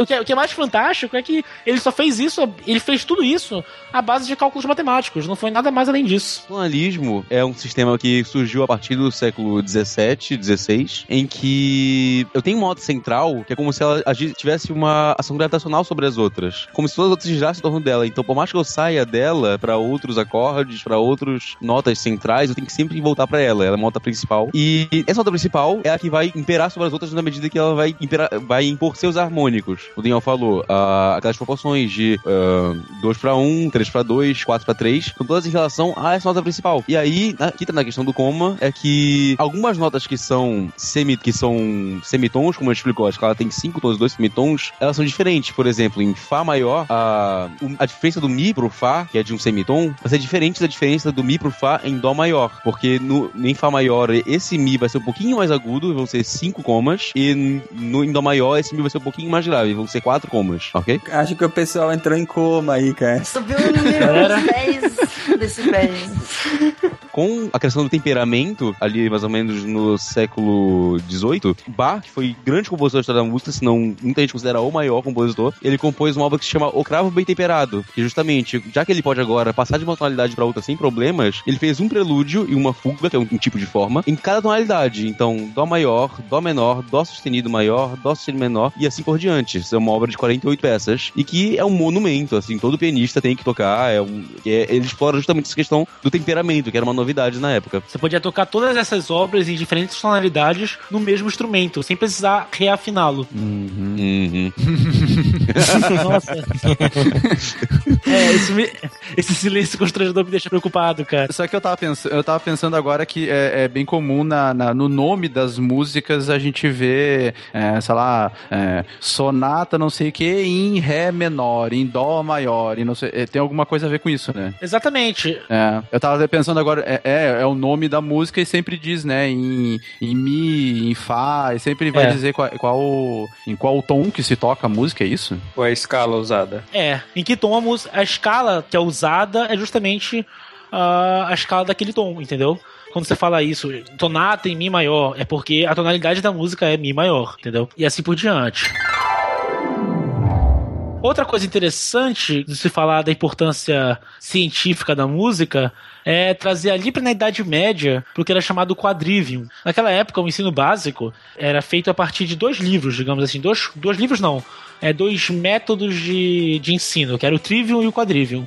O trivium eram as três artes liberais da linguagem e o quadrivium as três artes liberais do número. Então, no, no trivium você tinha ali é, lógica, gramática e retórica, e no quadrivium, que era justamente estava trava de número, ou seja, de matemática, é, você tinha aritmética, que é o número puro, Aí, ao entender a aritmética, você podia entender a geometria, que é o número aplicado no espaço, e após isso, poderia entender a música, que é, para o medievo, era a música, era o número aplicado no tempo, como o Ariel falou lá na abertura. Ju- e realmente faz todo sentido. E posteriormente, tinha também a astronomia, que é o número aplicado no tempo e no espaço. Legais essas definições, né? É muito legal, né, cara? E eu acho assim, é, existem, hoje em dia, tu encontras livros baseados em Trivium e Quadrivium, é, e são muito legais de se ler, sabe? Eu tenho ele, é, é, é da editora Reali- Realizações, se eu não me engano, se chama Trivium e Quadrivium. E são muito legais de se ler, sabe? Por um acréscimo. Eles meio que atualizam essas artes liberais, sabe? Uhum. Trazem Sim. pro século XXI, com o que a gente tem de conhecimento hoje em dia, com os dados que a gente tem hoje em dia, sabe? É bem Uhum. interessante, é uma leitura bem interessante. E é bem legal como eles tratam a música de forma matemática. Lá dá pra ver muito bem todo esse trabalho de Pitágoras, inclusive. Mas, ô, Daniel, nessa altura do campeonato, já tinha as escalas, os acordes, tudo já feito? Na Idade Média, É. já estava em desenvolvimento, pra ser sincero. As escalas existiam, né? Mas os acordes não, porque os acordes são algo que são inerentes ao tonalismo, que como eu falei, vem só depois, ali pelo século XVII, XVI. Exato. Na época medieval, você tinha outro sistema, que era o sistema modal, que é um pouco diferente do tonalismo. Usam as mesmas escalas, olha que interessante. Usam as mesmas escalas que usamos no tonalismo, só que elas são. Existe uma leve diferença no modalismo em termos de tensão e relaxamento. Você não tem tanto uma ligação tão forte entre as notas quanto você tem no tonalismo. O Ariel, faz aquela explicação que tu usa com a navezinha, como é que é? Que história é essa de vizinho? Opa. Pular cerca. Não, não, navezinha. Então. ah, nossa, nave, nave pequena. Muito cuidado aí, né? É, é, tem muita diferença entre, entre da vizinha e na vizinha. É, o modalismo, ele, assim como o tonalismo, como eu expliquei, ele tem essa coisa gravitacional também. Só que, na verdade, ele é muito mais forte. Ele tem uma nota centro, ele normalmente é monofônico, então é uma melodia que ele tem uma nota centro e que se sai dela pra voltar sempre pra ela no fim das contas. Só que essa atração é muito mais forte, é como se fosse uma navezinha orbitando em volta da Terra, sabe? Então, a navezinha tá vizinhando o planeta ali na, Tá ficando cada vez melhor isso, cara. Ah, eu quero ver a hora que pular cerca. já vai pular, relaxa, já vai pular. A navezinha, a navezinha encontra alguém mais interessante como engenheiro, né? Então, vamos mudar a analogia? Vamos mudar a analogia? A- O modalismo é como um casamento. a menina encontra o rapaz ideal lá. e aí, a partir daí, toda a vida da menina começa a girar em torno do rapaz, ou do rapaz da menina também. É o mais comum, na verdade, né? O rapaz da menina. A menina é a Não megera. quer dar certo isso aí. Olha, olha, olha, Ariel Feminazi vai te e aí a vida da menina tá girando em torno do rapaz o tempo todo, tudo que ela faz é ali em torno dele, ela tem sempre que voltar pra ele depois de tudo que ela vai fazer. Mas aí ela descobre que existem outros horizontes, começa a se cansar daquela vida. E aí viu que o vizinho não é um rapaz tão feio assim, né? Até que é um rapaz bem apessoado. E aí ela vai lá, vou dar um pulinho no vizinho. Aí vai lá um pulinho no vizinho, conhece melhor o vizinho, de todos os jeitos, formas e cores possíveis. E aí volta, só que ela volta pra casa. Tem que voltar pra casa pro, pro marido não descobrir. E aí, então, ela, cada vez ela vai descobrindo mais vizinhos, ela vai conhecendo cada vizinho ali do bairro dela. Isso é o tonalismo. Quando ela sai da casa daquela casinha dela pra conhecer todos os vizinhos, ela sai daquela nota, da nota principal, ela cria uma tensão indo pra outras notas que uh, rodeiam a nota Porque é principal. perigoso, né? Cria uma tensão Exatamente. mesmo né, por você. E aí ela volta pra, pra nota principal, sempre no fim das Pra contas. ficar relaxada. E aí o atonalismo é quando a mulher perde a cabeça, foda-se todo mundo, vou dar pra todo mundo, e ela, foda-se, vai vira ali, vira, cria um pontinho ali na esquina da vizinhança e pronto, não tem mais uma casa fixa. Ela passa todas as casas, quem pagar melhor ela vai. É vidão. Aliás, ficou muito boa essa analogia, cara. Melhor que a da, da nave, cara. Eu, eu te sugiro, inclusive, aperfeiçoar essa analogia e começar a comparar as notas com um prostíbulo, cara. Vai ficar excelente. Veja bem que você come- começou com navezinhas. E você passou para navizinha. E agora nós já estamos indo pro, pro puteiro mesmo. Exato.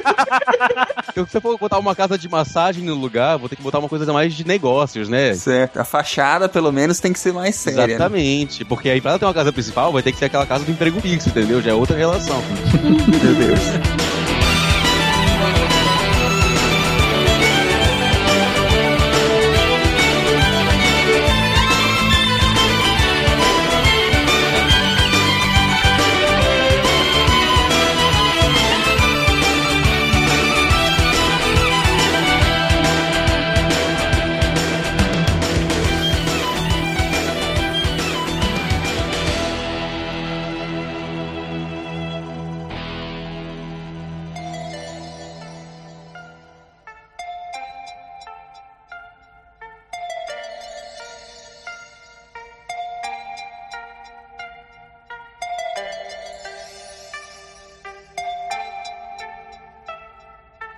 Então, agora a gente pode ir um pouco pra Kepler. Acho que todo mundo conhece as três leis de Kepler, né? Que são usadas até hoje, são atuais e que elas regem as órbitas dos planetas, né? E ele tem um tratado chamado Harmonices Mundi, em latim é, significa harmonia do mundo. Esse termo é um termo criado pelos filósofos gregos, que na época era o que se chamava música, que é a harmonia dos cosmos, a harmonia das esferas, que é a forma como tudo está conectado de forma harmônica. E eles diziam que isso podia se igualar à harmonia musical, justamente aquela estudada por Pitágoras. E o Kepler usou essa ideia musical como princípio para acho que o quarto livro dele, do Harmonices Mundi, que é só um trabalho sobre congruência de forma geométrica e de fenômenos físicos, e que ele traz essas congruências para formas musicais. Foi- usando elas, ele percebeu, por exemplo, é, por exemplo, ele iguala as órbitas dos planetas com polígonos, com figuras, e, nessa- e no terceiro, desculpa, no terceiro livro, ele usa essas proporções harmônicas, como proporções harmônicas musicais. Aliás, desculpe, mas só pra deixar claro, olha só. O primeiro, ele fala de polígonos, polígonos regulares. O segundo livro, congruência de figuras. O terceiro, musical. E o quarto, com harmonia, é, harmonia e astronomia. É, ou seja, justamente o quadrivium é, medieval. É exatamente o que eu tava percebendo, tava montando o quadrivium aí, né? Exatamente. E aí o, e o quinto livro ele faz só movimento planetário. Isso daí foi essencial para ele formar a que a gente chama da terceira lei de Kepler, que é a lei dos períodos, se eu não me engano. Isso. Então foi justamente com isso que ele percebeu, inclusive, por exemplo, que a diferença entre as velocidades angulares máximas e mínimas de um planeta variavam de uma proporção harmônica. Por exemplo, na Terra, a velocidade angular da Terra medida a partir do Sol variava em um semitom de Mi para Fá. Ou seja, é, ele, ele re- realmente encontrou as relações que existiam da harmonia do, do universo, digamos assim, com a harmonia musical. É algo extremamente filosófico, extremamente transcendental, assim, mas que pode ter um fundo de verdade, né? A gente pode ver isso na mais no sentido mais prático, visual, que é em Cosmos, né? Enquanto o Carl Sagan ficava narrando sobre os diversos mundos e tal, fica aquela trilha sonora que é parte essencial, né? A trilha sonora do Cosmos é parte essencial do, do da série, né? Se não tiver a trilha sonora é, é, complementando, né? é, colando toda a explicação, é, é, fica não, não, não fica tão interessante, né? Exato. E aí ver que ah, justamente onde o som não se propaga, existe uma grande beleza musical. E justamente não é o- a, a música de sons que a gente está acostumado. Engraçado. Mas é a música do universo, né? Sim. É um tanto poético, mas com um grande fundo de verdade, fisicamente falando. No espaço, ninguém pode ouvir você gritar. Credo. que dramático, né, cara? Poxa, eu falei um negócio tão lindo agora. Tá- Tava bonito. Tava lindo, né, cara? Eu acho que eu tava É? quase tendo uma lágrima aqui. Eu não consegui não lembrar, cara, do Alien, não dá. Veio na hora. Eu me lembrei agora de Prometheus. Não, não, não. Tava quase. Faltava pouco pra terminar, cara. Puta que pariu. Ha ha ha ha ha.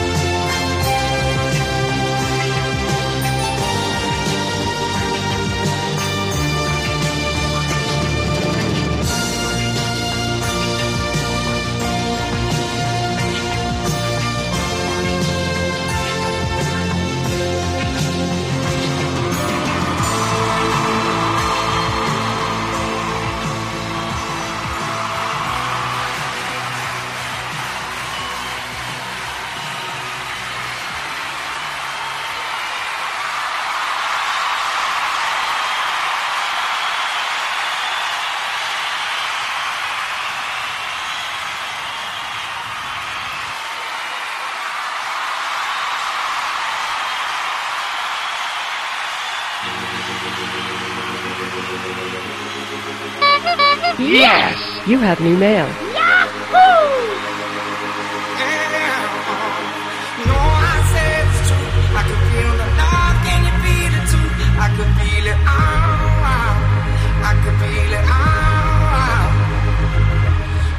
Muito bem, pessoal, terminamos o nosso concerto de música de hoje. Agora na saída do concerto, que estamos todos animados, todos dançantes. Para onde nós vamos?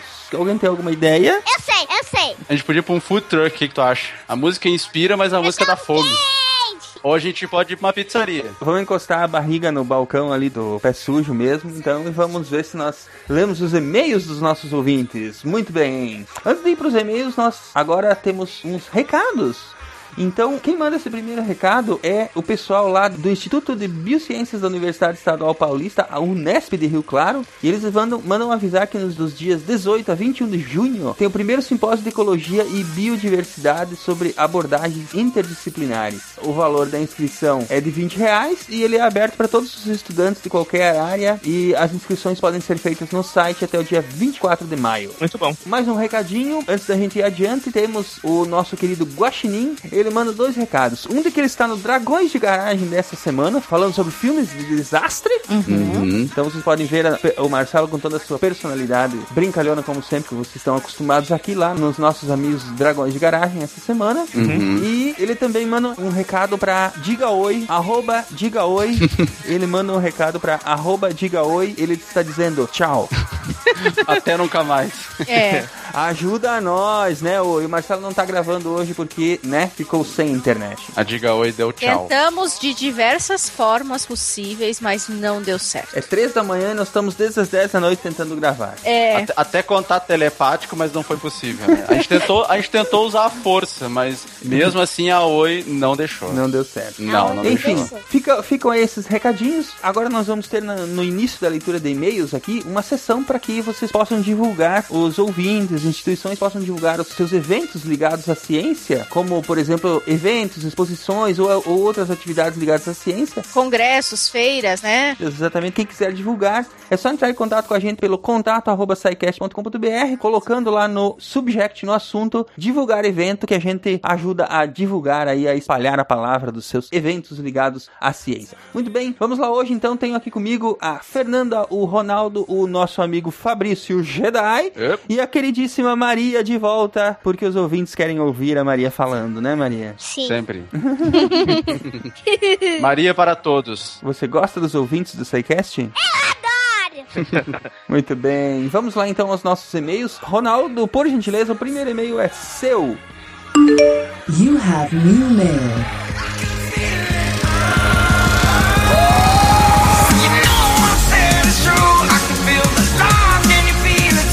I can't feel it. I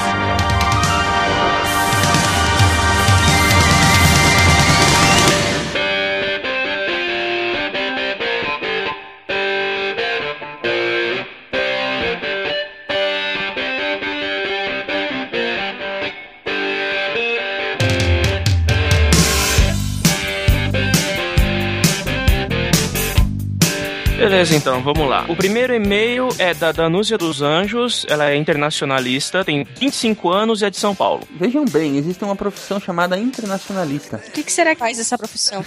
Boa pergunta. É, então, vamos lá. Olá, Psycasters. Primeiramente, preciso dizer que esse podcast sobre petróleo, o qual tinha certeza que seria física e química puras, acabou revelando-se um deleite para meus ouvidos internacionalistas. Como creio ser uma das poucas dessa profissão entre os ouvintes, tive que sair do meu papel de passiva e comentar sobre. Li o artigo do professor Igor Fuser. O artigo que o Matheus indicou, né? Aliás, no cast, né? Isso. Gostei muito de sua didática e incentivo todos que buscam informações sobre a área de estudos internacionais a lê-lo, pois ele fornece um panorama geral acurado da revolução das relações internacionais, além de pontuar a importância crescente dos recursos raros para o cálculo político dos estados. Acerca do tema, tem alguns ajustes a pontuar sobre o podcast. Os argumentos de força e influência para garantir o suprimento de petróleo são inegáveis, assim como o benefício de poucos em detrimento de muitos. Entretanto, infelizmente, as relações internacionais se dão no âmbito do cálculo racional do ente soberano e quem quiser aprofundar-se nessa área tem que ter certa, não total, abstração da dinâmica interna do país. Quanto à questão da guerra ideológica, não se pode dizer que não existe. Os países árabes têm sim uma fundamentação da guerra, principalmente contra Israel, que vai além da gana por recursos, mas passa por questões religiosas, étnicas e culturais. É aquilo, né? O Estado de Israel foi um Estado imposto. Os árabes que já estavam estabelecidos naquela área não gostaram nem um pouquinho dessa decisão do, da criação do Estado de Israel. A gente vai tentar abordar isso, inclusive, em casts futuros, né? Porque é um. É, é, é outro que dá um programa muito bom, assim, um debate muito bom, com Sim, com muitas certeza. informações, né? Sim, com certeza. Afirmar que a ideologia é apenas uma fachada para um jogo de poder e influências para garantir o ouro negro seria ignorar a motivação não ocidental dos conflitos. Ainda assim, estou longe de ser uma romântica das relações internacionais e vejo, assim como Blue Hand, a OPEP como uma definição de cartel. para dizer o mínimo, né? Definição de livro, né? Desde o conceito, desde a ideia, é, um cartel, com certeza. Sim, ela, o OPEP é um cartel, não tenho o que dizer. Finalizando, não, pod não poderia não falar do Brasil. Deixando a parte interna e mais deprimente de lado, o discurso de sustentação do Brasil como ator importante nas relações internacionais extrapola ter ou não uma bomba nuclear. Tem que ter, tem que ter. Mas a ideia é boa, né? Bater na mesa. Mas é assim que funciona. Quem tem a bomba manda, quem não tem abaixa a cabeça e obedece. Não tem É. como. Mas ela diz assim: o armamento nuclear vem garantindo a inviolabilidade da soberania em muitos lugares, mas o Brasil optou por outra via: a estabilidade e a proeminência como ator regional. Não assignamos o TNP em 68 com o argumento de que o tratado deveria ser sobre desarmamento das potências nucleares e não sobre não proliferação entre os que ainda não possuíam a bomba. Enquanto isso, trabalhava para que a América Latina fosse uma zona desnuclearizada e estável para aumentar a confiança de investidores internacionais, onde firmou programas de cooperação nuclear com a Alemanha em 75, para fins pacíficos, claro, e aumentou a transparência de seu enriquecimento de urânio para com a Argentina e o estabelecimento da ABAC, a Associação Brasil-Argentina de Contabilidade e Controle de Materiais Nucleares. Isso em 91, e o acordo quadripartite entre Brasil, Argentina, ABAC e a AIEA no mesmo ano. O Brasil assinou o TNP em 98, somente 30 anos depois, e desde então reforça a necessidade da revisão do mesmo no sentido do desarmamento. Eu sei que o assunto não era esse, mas não vamos nos enganar que a questão nuclear é a mais legal e polêmica das relações internacionais. né? Isso é fato, né? Isso lá é verdade. Fato. Quanto ao petróleo, a frase o Brasil tem boas ideias, o problema é a execução me fez suspirar fundo com tudo que poderia ser ter sido e não foi. Perdão pelo maior e-mail possível, não, não foi. O seu maior, o seu e-mail não foi o maior que Já recebemos. teve maior, alguns a gente tem que resumir. É, mas eu não me canso das relações internacionais e poderia escrever por horas sobre o assunto. Obrigada pelo podcast de exime a qualidade e tragam mais assuntos internacionais, por favor.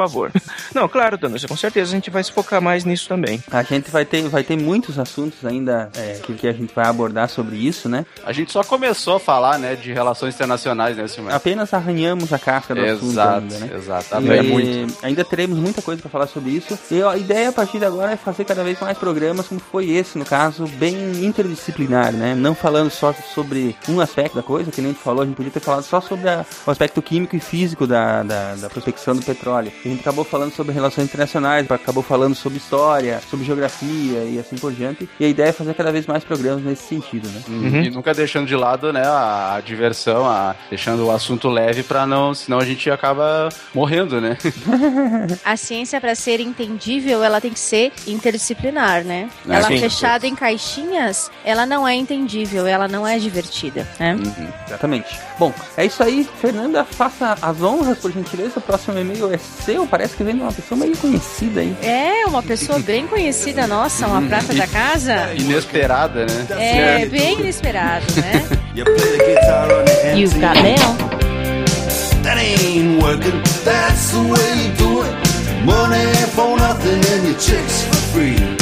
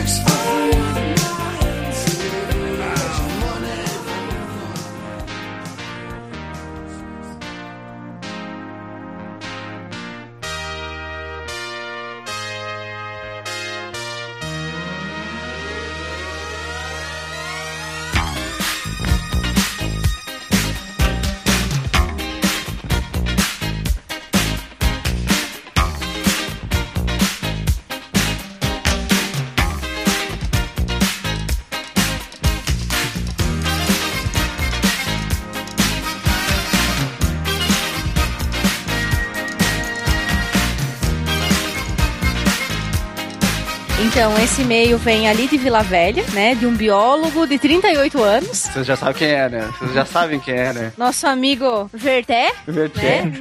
Verté. Nunca mais vão conseguir chamar ele de Werther, né? Agora faço, de agora em diante é o Verté, né? É o Verté. Abraço, Verté.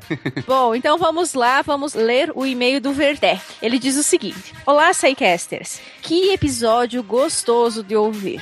A interação entre os participantes estava demais. A pauta muito bem montada abordou vários aspectos, não só os científicos, a respeito do outro negro. É o ouro negro. É, mas ele escreveu outro, né? Verté, presta atenção, Verté. Então, vamos lá. A respeito do ouro negro. De cara, podemos ouvir o Jânio. Eu, Jânio! Finalmente! Até que enfim o mestre das artes apareceu É. com sua voz no programa. E olha que ele tem uma voz de locutor de rádio de AM, hein? Verdade. E a leitura de e-mails no final, então, foi sensacional. Já tínhamos ouvido a Fernanda, né? Eu. Uhum. Em outros linda, casts. Linda, linda. Mas a, Ju- a Julie, ou será que é Julie? É Julie. É Julie. Mas a Julie, a Jujuba e a Maria deram um toque todo especial ao programa. Que charme. O Silmar nunca mais esquece como é que pronuncia o nome da Julie, né? Falou errado o nome dela, todo o cast de, de música, né? Coitada da guria, ah, foi triste. Agora tu sabe como é que é, né, Silmar? Aham. Mas eu vou continuar falando de Julie. Julie, né? Julie, Silmar, Julie. Todo mundo Julie e o Silmar Julie, Julie, Julie. Ainda com relação à leitura de e-mails, gostaria de dar os parabéns ao editor. Quem que Ô, editou mesmo, Silmar? Foi um cara chamado Silmar. Ah. Ô, Silmar, eu acho que o Werther, ele, eu acho que ele quer aumento, hein, cara? Ele, não, não é possível, cara, não é É, possível. eu também acho que ele tá elogiando demais. É, ele quer alguma coisa, cara. Aqui as pessoas só ganham aumento de trabalho. Uhum, eu sei bem como é que é.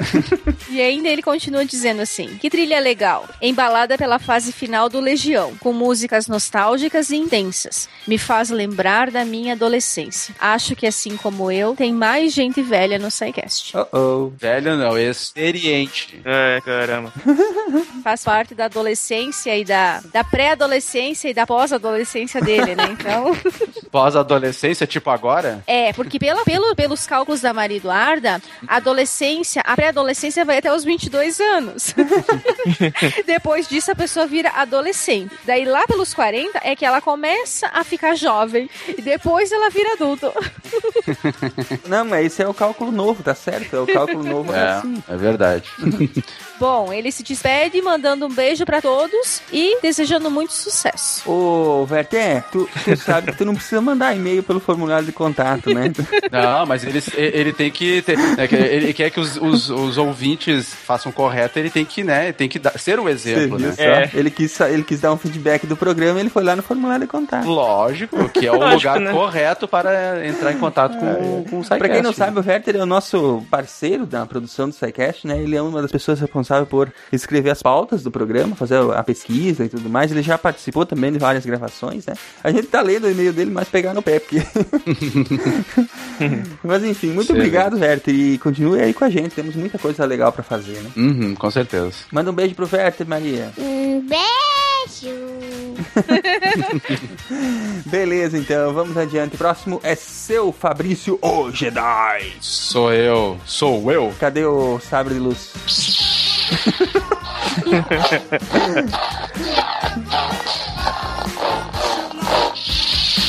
Muito bem. Isso aí parece mais uma cobra. You got some nails.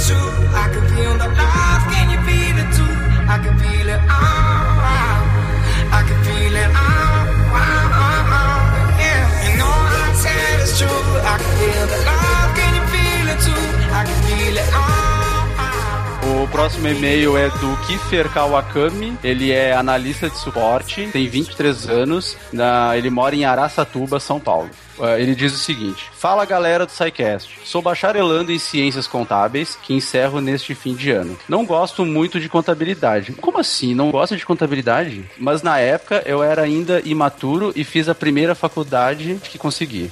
Quando eu me dei conta, já estava no terceiro ano do- de um curso de quatro e resolvi continuar. Leio e estudo muito sobre física moderna desde os 15 anos, o que realmente deveria ter sido o meu curso. Ó, ele já sabe pelo menos o que ele quer, né? E com essa sede de conhecimento, comecei a conhecer muitas outras áreas. Mas enfim, essa é a minha apresentação. Escrevo este justamente para agradecer a todos com veemência devido ao seguinte fato. Ó, veemência, Lá faz vem, tempo. Lá vem, né? Lá vem, né? Vamos ver.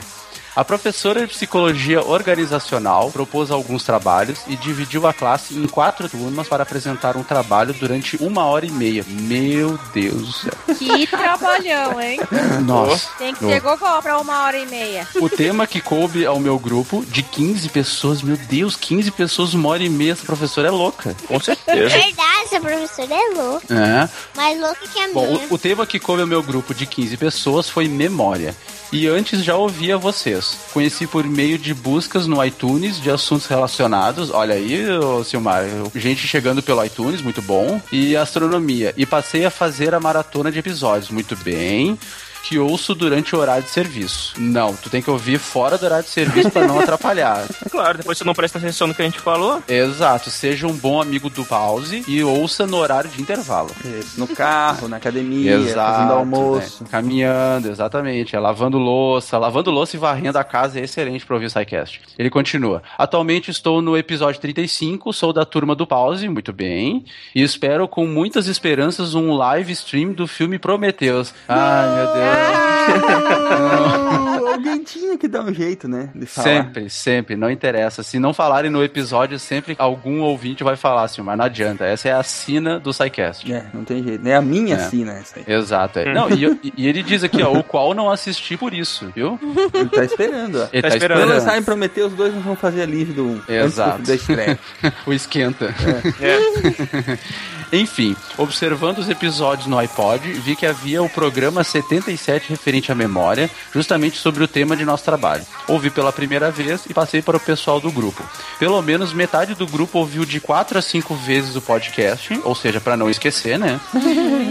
É pra memorizar, cara. Exato. E fizemos nossa apresentação de uma hora e meia, grandemente baseada nas informações que vocês nos passaram. Olha ali! Aê! É motivo de orgulho, né? Vamos combinar, né? É Muito muito legal bem. quando a gente vê esse tipo É. de coisa, né? A pessoa usando, né? Usando o SciCast pra, pra fins acadêmicos, é excelente isso. Mandar esse e-mail pro André Souza. É. Com certeza, ele vai gostar. Fomos ovacionados no final, olha aí o grande finale, né? Uhum. E a apresentação foi um sucesso, com a professora agradecendo pela tremenda quantidade de conteúdo que conseguimos abordar. Olha ali! Muito bem. Aê! Que bom, né? Porque deu trabalho fazer a pauta.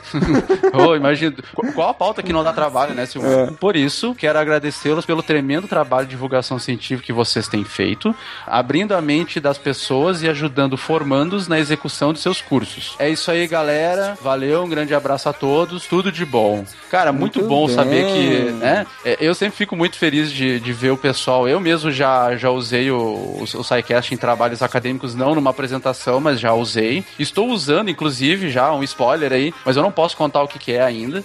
Mas é sempre legal ver o pessoal usando aí, porque eu acho que é- acaba sendo um dos motivos, né, Silmar? É, muito bom. Kiffer, espero que você tenha re- relacionado lá o SciCast, né? É, Citado lá o SciCast no material referencial. A, a bibliografia recomendada. É, isso aí.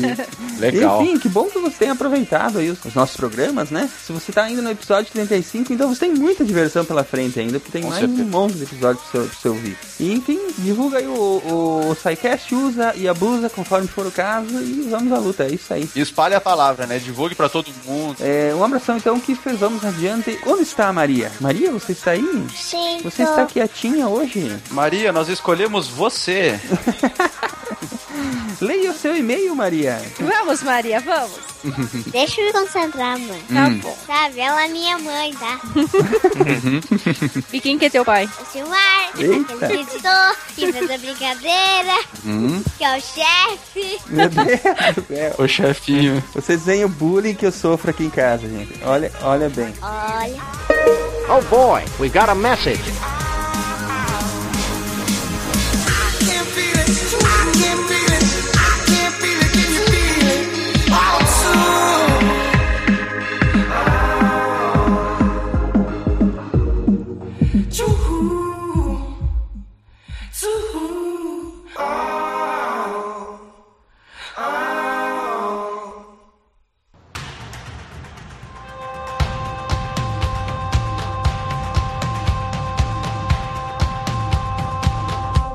Get ready for it.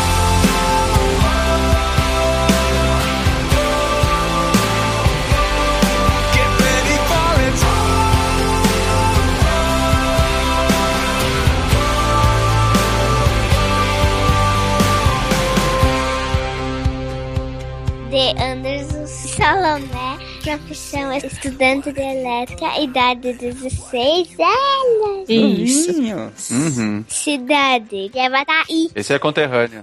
Teu conterrâneo, Jedi. Mora lá Aham. perto do Jedi. Olha aí. Ah, mora perto mesmo, porque Gravataí, região metropolitana de Porto Alegre. É perto mesmo. O que, que o Anderson escreve aí, Maria? Pessoas do SciCast, é a primeira vez que contato, contato vocês e estou apreciando muito o que fazem. Posso me considerar um divulgador científico como vocês, ao menos no meu círculo social. Conheço o podcast há alguns dias, graças ao site do Manual do Mundo. Ah, olha ali, o Manual do Mundo fazendo sucesso também. É isso aí. É, muito bem. Nos ajudando a ter cada vez mais ouvintes. É, e estou numa paixão no campo das ideias. Isso. Estou selecionando os títulos que mais me interessam para ouvir, mas logo vou ter ouvido todos. Já mostrei o SciCast para dois amigos amantes da ciência, como eu. Abraços, Anderson. Aê! Muito, Muito bem. O Anderson, que apa- aparentemente deve, ser um estudante de secundarista ainda, né? Uhum, provavelmente. secunda- Secundarista, é isso? Secundarista. É. Não é da minha época, não, isso aí. É. e, e aí já, já está nos prestigiando com, com os seus ouvidos, né, Anderson? Muito obrigado. E, Muito, e né? que bom que você tem gostado, que bom que tem chegado aí a, a- mais, Hum. mais e mais pessoas têm chegado ao SciCast através da nossa parceria com o Manual do Mundo, né? O Iberê Uhum. Tenório lá nos dando essa força, o Iberê e a Mari, que são o casal mais cuticute da internet, né? Da internet brasileira? É. Hum. Muito bom. Muito obrigado, Anderson. Continue divulgando o SciCast- aí pros seus amigos e Uhum. continue ouvindo, que ainda tem muita coisa bacana aí pela frente. E aí, É. por hoje é aí. só. Manda um beijo pros ouvintes, Maria. Um beijo! E até semana que vem. Até semana que. Semana. Um abraço. Um abração, gente. Até Que a mais. força esteja com vocês. Get ready for it. I'll hold your hand. With good intentions, with good intentions.